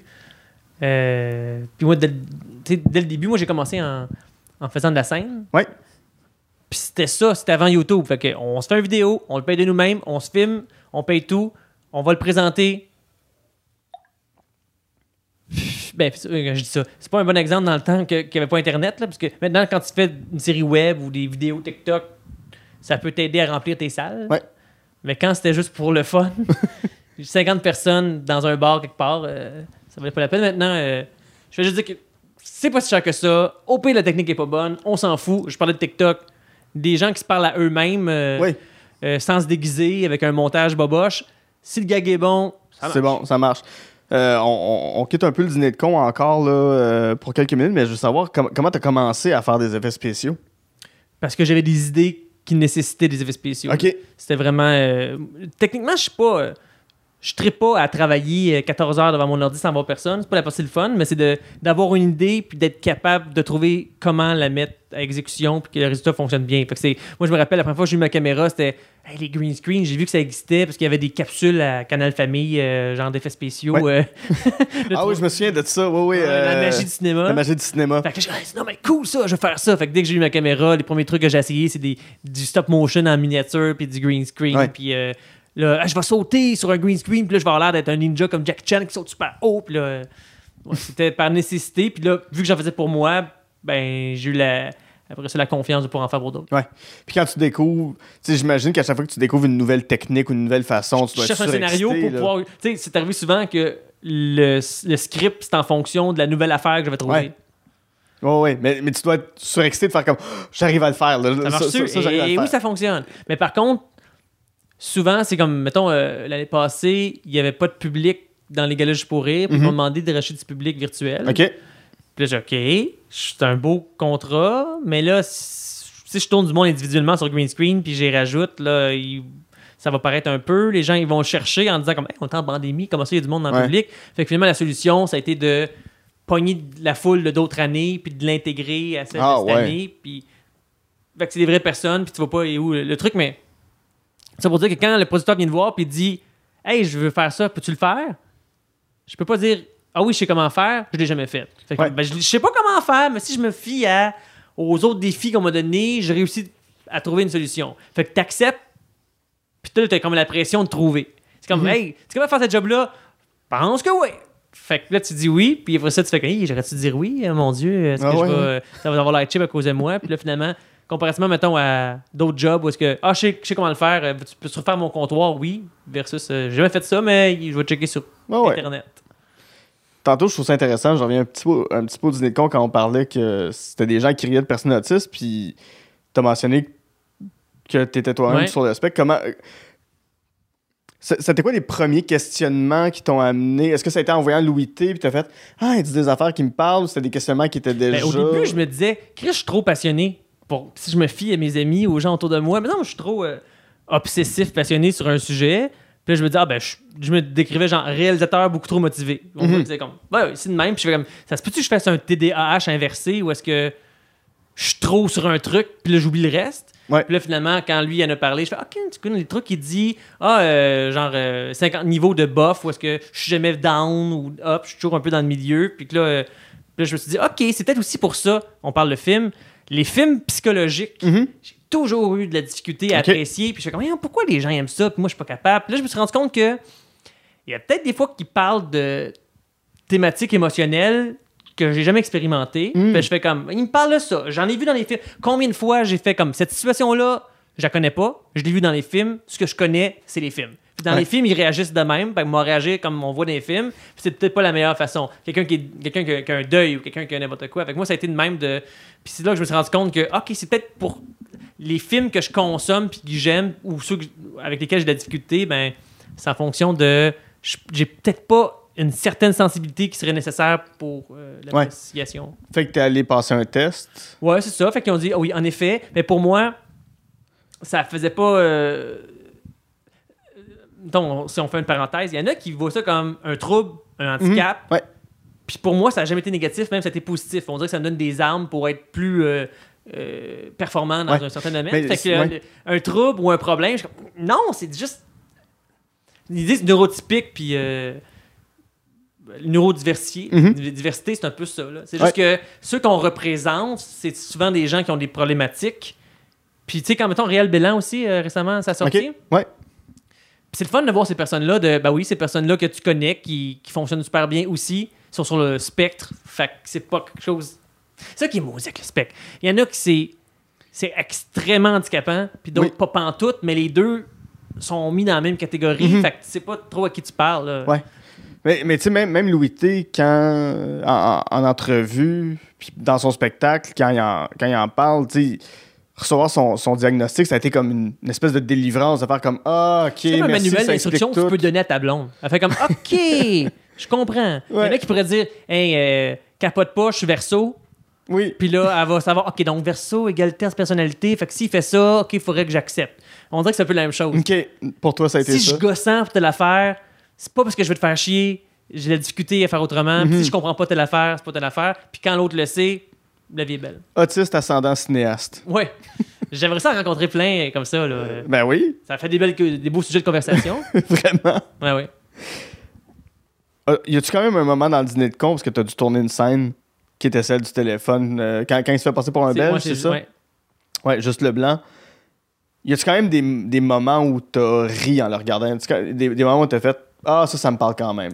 C'était plus en structure. Je fais, ah, ça Mm. c'est bien pensé. Ok, Ouais. cool. Euh, ah, lui, il joue bien. Parce que tu sais, la- l'acteur qui joue le con, Ouais, Jacques son nom, Viret, il est, il est parfait. il est excellent. C'est ça, parce que ça aurait été facile de- d'aller trop loin. J'ai pas vu la version américaine. J'ai l'impression que c'est peut-être ça à un moment donné où est-ce que il- le, le- le ton du con, à un moment donné, est allé trop loin, puis Ouais. on n'est plus jamais revenu. Là. Fait que lui, il réussit à le garder à la bonne place. Je sais pas s'il a fait de la scène aussi. Ouais, ouais, ouais, beaucoup. Ok, il l'a fait sur scène Puis- avant? ouais, ouais, il le faisait sur scène. Ah, on, ouais, on- on sent qu'il y a un bagage derrière. Ouais, ouais, puis il l'habite, le personnage, puis lui-même, du temps où il était vivant, c'était c'était un clown triste dans la vie. Ok. là. Tu sais, C'était c'était un gars Ouais, qui. ça, il y a un buvait, regard, là. là. Ouais, c'est ça, mais tu sais, c'était un gars qui buvait, qui Ok. consommait énormément de drogue. euh, qui, qui- Fait que toi, dans le fond, si je te retourne la Ouais. question, qu'est-ce qui fait que c'est un film qui, pour toi. euh, Moi, c'est ben, c'est par toutes les répliques. Tu sais, je l'ai vu euh, quand c'est sorti en 98, puis ça a, ça a été comme. On peut faire ça, tu sais. c'est- Parce que les films que je regardais quand j'étais plus jeune, c'était. C'était beaucoup des films de Disney, mais beaucoup des films d'action, des films d'aventure, des films de. Tu sais, les Batman, ces affaires-là. Fait que pour toi, lui, ça, c'est un film qui prenait son temps, mettons. qui- Ouais, c'est ça. Puis j'étais comme, ah, on peut faire ça au cinéma. Ça peut être lent, ça peut être dans un lieu. Puis c'est juste des personnes qui se parlent. Puis écoute, il est donc bien drôle, ce bonhomme-là. Puis pourquoi on rit de lui? Je trouvais ça drôle. Puis ça m'a toujours habité. Je pense, je suis en train de me dire que ça me rappelait aussi les téléromans québécois, peut-être, qui étaient un peu négatifs parce que c'était pas beaucoup de lieux, Ouais. beaucoup de. Quelqu'un qui arrive de. Puis ta soirée, ah mon Dieu, je suis dans le bar, il faut que je te raconte ça. Tu fais, pourquoi on l'a pas vu, la scène au bar? ouais. Ouais, ouais, je comprends. Tu sais, moi, j'allais chez mes amis, puis, tu sais, mettons Demolition Man, j'arrivais pas à regarder ça. Ah ouais, ça, ça bougeait trop, puis ça. ça, ça- c'est pas, c'est pas que ça m'excitait, mais j'étais toujours en mode comme, voyons, il y a- il y, a donc bien des affaires, tu sais, puis je sais pas, je pense que j'ai toujours été un enfant plus contemplatif, plus, euh, plus calme, puis on n'est pas obligé de crier, tu sais, c'est pas. Ça va aller. C'est ça, ouais, c'est ça. de- oui, c'est ça, on peut être un peu ASMR, on peut juste prendre le temps, puis... Tu sais, moi, moi, dans un, dans un rave, dans un party où il y a de la grosse musique puis on s'entend pas, j'angoisse automatiquement. Là. Même euh, aller voir euh, une game de hockey au Centre Bell, aller voir un groupe de musique au Centre Bell, place des festivals, je je suis pas bien parce qu'il y a comme trop de bruit puis ça m'assourdit. Fait que de voir quelque chose qui était calme puis... C'est ça, c'est dans un lieu, j'ai comme, oh, c'est c'est- c'est c'est rassurant. et vingt, tu sais, comme il y a quelque chose Ouais, de fun c'est aussi. ça. Pas trop long, parfait. C'est ça, autre j'ai- chose. j'ai j'ai pas à être à 1000 places en même temps. C'est pas speed, là, tu sais, c'est pas. euh, fait que ouais, non, c'est- je pense que c'était ça qui me plaisait du dîner de con, c'était c'était calme. C'était ça. Ok. Voilà. Mais écoute, du, du calme, on va aller dans les gymnases euh, et, et, et- et les pom-pom girls de, euh, de Bring It On. Film de l'an 2000 de Peyton Reed, réalisateur euh, du très bon, Ant- euh, très bon, ouais, très bon Ant-Man, euh, qui m'en vedette Kirsten Dunst et, et Elsa Dushku. Donc, film de 2000. Évidemment qu'il y a ces deux actrices-là Ben qui ouais. sont là. C'est quoi euh, Bring It On? C'est quoi Moi, ça? moi, mon rapport avec ce film-là, Ouais. il représente pour moi. Il y a eu des step-up après ça. Des, des- des films de filles, souvent. Je regardais après ça, c'est une fille qui l'a qui l'a écrit. En, Ouais. en regardant le film, j'étais comme. C'est un gars qui l'a réalisé, parce que la manière qu'ils sont habillés quand ils sont dans le vestiaire, je fais. On dirait que de, de je fais comme. Ils sont très sexualisés, ces adolescentes-là. Je regarde, en effet, c'est un gars qui l'a fait. Mais ah, les propos. Il y a deux filles qui se parlent ensemble, mais ils parlent pas d'un gars. Mhm. Ah, ah ouais, c'est une fille qui l'a, qui écrit. Alors ça, elle écrit Aquamarine puis d'autres affaires, mais euh, les, les films comme euh, Peach Perfect, Ouais. on dirait qu'on est dans la même catégorie. Là. Mhm. Catégorie de filles, films de secondaire, euh, université, collège. euh, on va travailler fort pour arriver à quelque chose, mais en le revisionnant, je me rendais compte qu'il y avait un. Il parle aussi de les blancs privilégiés versus ceux de l'école qui peuvent pas se payer Ouais. euh, d'aller au tournoi. OK, il y avait quand même un deuxième niveau derrière ça, mais ce film-là, pour moi, représente aussi toutes les step-up et compagnie. Puis je me rappelle quand j'allais le chercher au club vidéo, parce que Bring It On, il y en a des 2, 3, 4, ça va jusqu'à 5. Ouais. Puis je l'ai pas assumé la première fois que j'allais louer, mettons, à Bring It On 4, puis je m'étais loué à côté un film de Sylvester Stallone. Là. Genre, Ouais. comme les deux extrêmes, un film de gars, un film de filles. Ouais. Puis quand on m'a dit, ben, c'est un film de filles, c'est Bring It On, j'ai dit, hein, quoi? Comment ça? Ben non. Puis là, on dirait que depuis ce temps-là, je l'assume plus parce que je veux pas ne pas aimer un style de film parce que je suis pas le public cible. Ouais, non, non, non, tout à fait, tout à fait. Puis- mais c'est très, c'est très de son époque aussi de faire ça, c'est pour les gars, ça, c'est pour les filles. Ça, Comme la t'aimes ça. galère. Je trouve la galère. Ben, c'est une série de filles, ça. Hein? Ben non. Ah, j'avoue que c'est des filles, mais. Ah, ben, écoute, je suis pas au courant. Ouais, Ben, ouais. coudonc. Une, une- une fille m'a déjà dit, je chantais la chanson euh, Tassez-vous de là des colocs dans le cours d'école, puis une fille m'a dit ça, c'est une tonne de filles. Hein? à ce jour, j'essaie de comprendre pourquoi. Ouais, c'est bizarre, c'est bizarre, ça. J'ai jamais compris Avec ce qu'elle euh, voulait les yeux dire. pleins de sang, puis. euh, Ouais, ouais, de Ah, ouais, dans le sang, ouais, ouais. Peut-être parce qu'il dit Tassez-vous de là, euh, euh, je m'en vais voir mon chum. Peut-être ça, mais je- Ah, le mot chum. c'est ça, mais Ah, mon Dieu, ouais. j'ai jamais compris.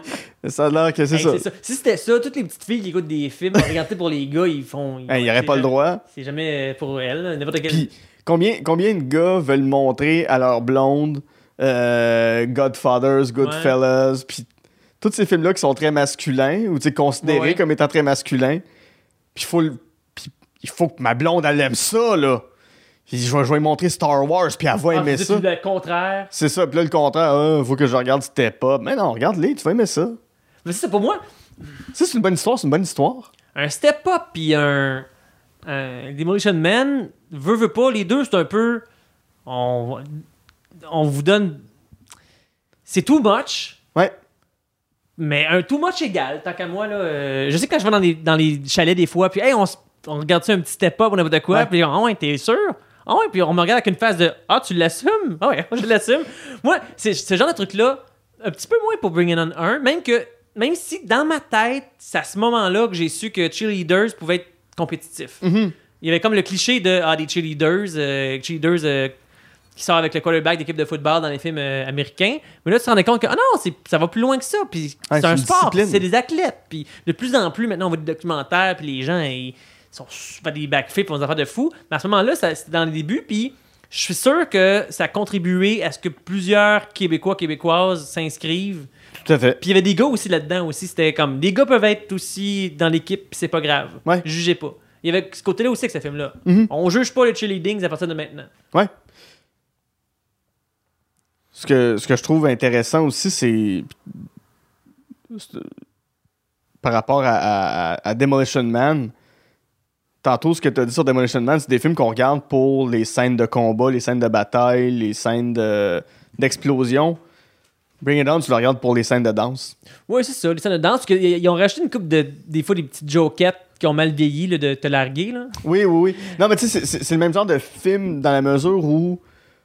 Tu sais, un, un- un- un film de Jackie Chan, tu le regardes pas pour l'histoire, tu le regardes parce qu'il va se battre. Ouais, puis tu te rappelles les 14 scènes que tu fais. Oh oui, la scène de l'échelle. Oh oui, la scène de. C'est ça. Puis t'es comme, mais je veux voir ça, mais Bring It On, tu le regardes parce que les performances sont bonnes, puis, les chorégraphies sont belles. Là-dedans, quelque chose de le fun aussi. Je pense que Kristen Dunst avait 17 ans. Ouais. Euh, tout le monde avait comme 17-18 pour faire, pour, pour- pour faire ça. Ils ont été ensemble faire des, des entraînements ensemble, puis ils- l'ont fait. Mais. euh, je sais pas ce que je vais en aller avec ça. Euh, Mais le- le- le- le- le- l'entraînement, le- l'effort physique qui est demandé pour un film comme celui-là, je suis sûr qu'il est le même que n'importe quel acteur qui fait un Marvel. Ouais, c'est vrai ça. Mettons, ben, les actrices, souvent, souvent les actrices qui. Ok, il va falloir que tu fasses de la. Mettons, euh, pour le film Black Swan. Ouais. ben, euh, Ouais, apprends, apprends à faire du ballet. Apprends à faire du ballet. Puis Puis t'as six mois pour apprendre du ballet comme si t'en avais fait toute ta comme vie. toute la. C'est drôle parce que je faisais le lien avec les films Step Up et autres, mais souvent, l'acteur principal Mhm. ou la fille principale, c'est quelqu'un qui est bon en danse, qui est capable de jouer, mais c'est rare qu'ils sont aussi bons acteurs et chanteurs. Non, acteurs et danseurs, maintenant. Ouais. Fait que tu te retrouves avec des personnes semi-bonnes, mais que tu dis, bon, elle doit... si elle est mauvaise actrice, tu dis qu'elle doit danser, au moins. Ouais. Elle est, à chier, j'imagine qu'elle doit danser comme pas un, puis c'est souvent le cas. Fait que euh, dans la même catégorie, je pense qu'il y avait un film avec euh, Jessica B- Bill? Alba Alba, ok. qui s'appelait Honey. Oui, oui, oui.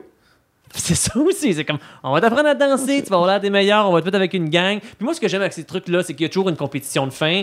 Puis les Oui. films où est-ce que soit un film de sport où est-ce qu'il y a une compétition, je veux me rendre à ce moment-là du film pour voir qu'est-ce qui va se passer, même si je connais pas mal toutes les étapes qui vont amener là, c'est Ouais. très cliché, mais je veux la voir, la performance finale, où est-ce qu'ils vont avoir mélangé deux genres ensemble pour créer un nouveau genre qui vont faire capoter les juges. C'est Oui. pas mal tout le temps ça. là. Le, le style street et le style classique vont se mélanger pour créer quelque chose de C'est nouveau. ça. Pour faire, oh mon Dieu, c'est du jamais vu. Pardon, du ballet avec du hip-hop! Oh mon Dieu, on n'a jamais vu ça!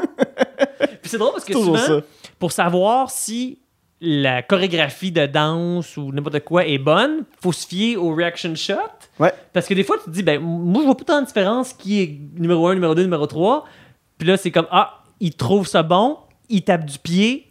Euh, ok, ça veut dire, dans le sens que ils prennent souvent des équipes de danse internationales qui gagnent partout à travers le monde, puis disent, vous dites, vous allez être notre- ceux qui vont, être, vont faire compétition dans notre film. Mhm. Fait que le calibre est haut. Ouais. Fait qu'après ça, pour que nos sept personnages principaux qu'on suit depuis le début du film soient meilleurs que les autres, c'est pas clair. Il Ouais. faut que la caméra nous dise lesquels sont bons puis lesquels sont pas bons. Ouais. Même tout ça, on parlait de, de, de Shower Party, qui est quand même une grosse mise en scène physique, mais quand tu te retrouves, mettons, à faire des, des, des ouvertures de bye-bye, des sketchs de bye-bye, des, des sketchs pour les Gémeaux, pour les galas, euh, des Oliviers, où tu te retrouves avec des, des comédiens et des comédiennes qui font pas nécessairement ça dans la vie, mais pas le budget de leur faire faire un entraînement avant aussi. c'est ça, c'est ça que là, c'est comme, OK, il faut qu'on fasse une chorégraphie, je veux que ce soit bien filmé, je veux qu'on voit les mouvements, Ouais. Puis on n'a pas.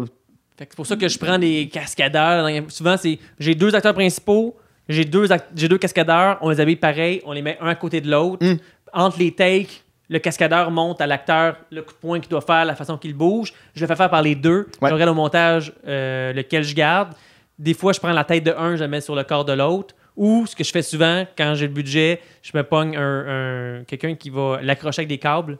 Fait que s'il Ouais. faut faire des backflips, des, des affaires complexes, ça l'aide dans ses mouvements, puis ça a l'air plus impressionnant, puis il le fait lui-même, puis on le reconnaît, puis ça, ça. Ouais. Mais c'est- c'est-tu. Ça, ça prend combien de temps pour faire une chorégraphie? Tu sais, pour, la, deux pour la développer. Ils font super. Tu sais, comme la, veille du tournage, les deux, ils viennent, ils pratiquent de quoi, je fais avec mon téléphone, j'envoie l'acteur, voici ce que tu vas devoir faire demain, on va pouvoir le faire mouvement par mouvement avec le cascadeur entre les takes demain.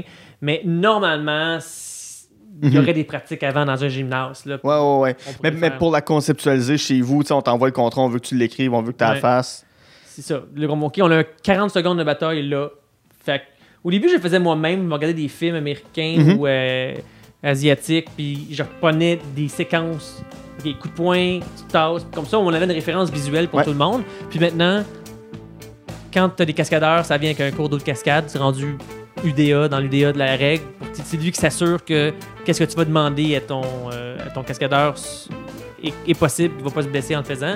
Fait que souvent, c'est lui avec le cascadeur qui va créer la chorégraphie Mhm. par rapport à, à la précision. Je veux que ce soit comme dans tel film ou qui se bat de telle façon. Elle est meilleure avec ses pieds, lui meilleur avec ses, ses mains. Fait qu'elle ajuste ça, puis sont, sont rendus habitués. Ouais.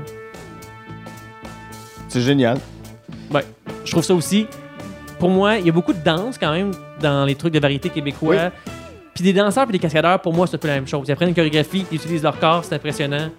Mais c'est pas si plus long à tourner que ça quand ils savent ce qu'ils font. Mhm.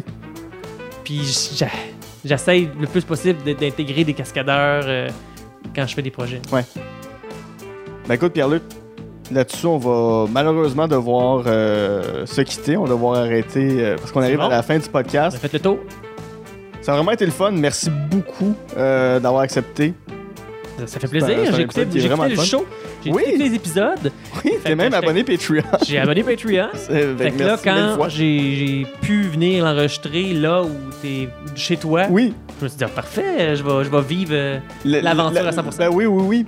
Becoming, euh, co- co- comme, la vieille émission de Musique Plus, dans la oh, peau de. Oh oui. Ben écoute, si on veut euh, te suivre, si on veut voir qu'est-ce qui s'en vient pour toi, si on veut, on veut voir tes projets, on regarde quoi, on va où, on fait quoi? Pour vrai, je suis. euh, ben, on, on me suit sur Facebook. euh, Il y a encore les satiriques qui existent Ouais. sur Facebook, puis euh, Pierre-Luc Gosselin sur Facebook. C'est c'est là que vous pouvez voir mes trucs. Excellent. Euh, ben là-dessus, mon nom est Guillaume Saint-Cyr et en compagnie de Pierre-Luc Gosselin, on a Jasé de film.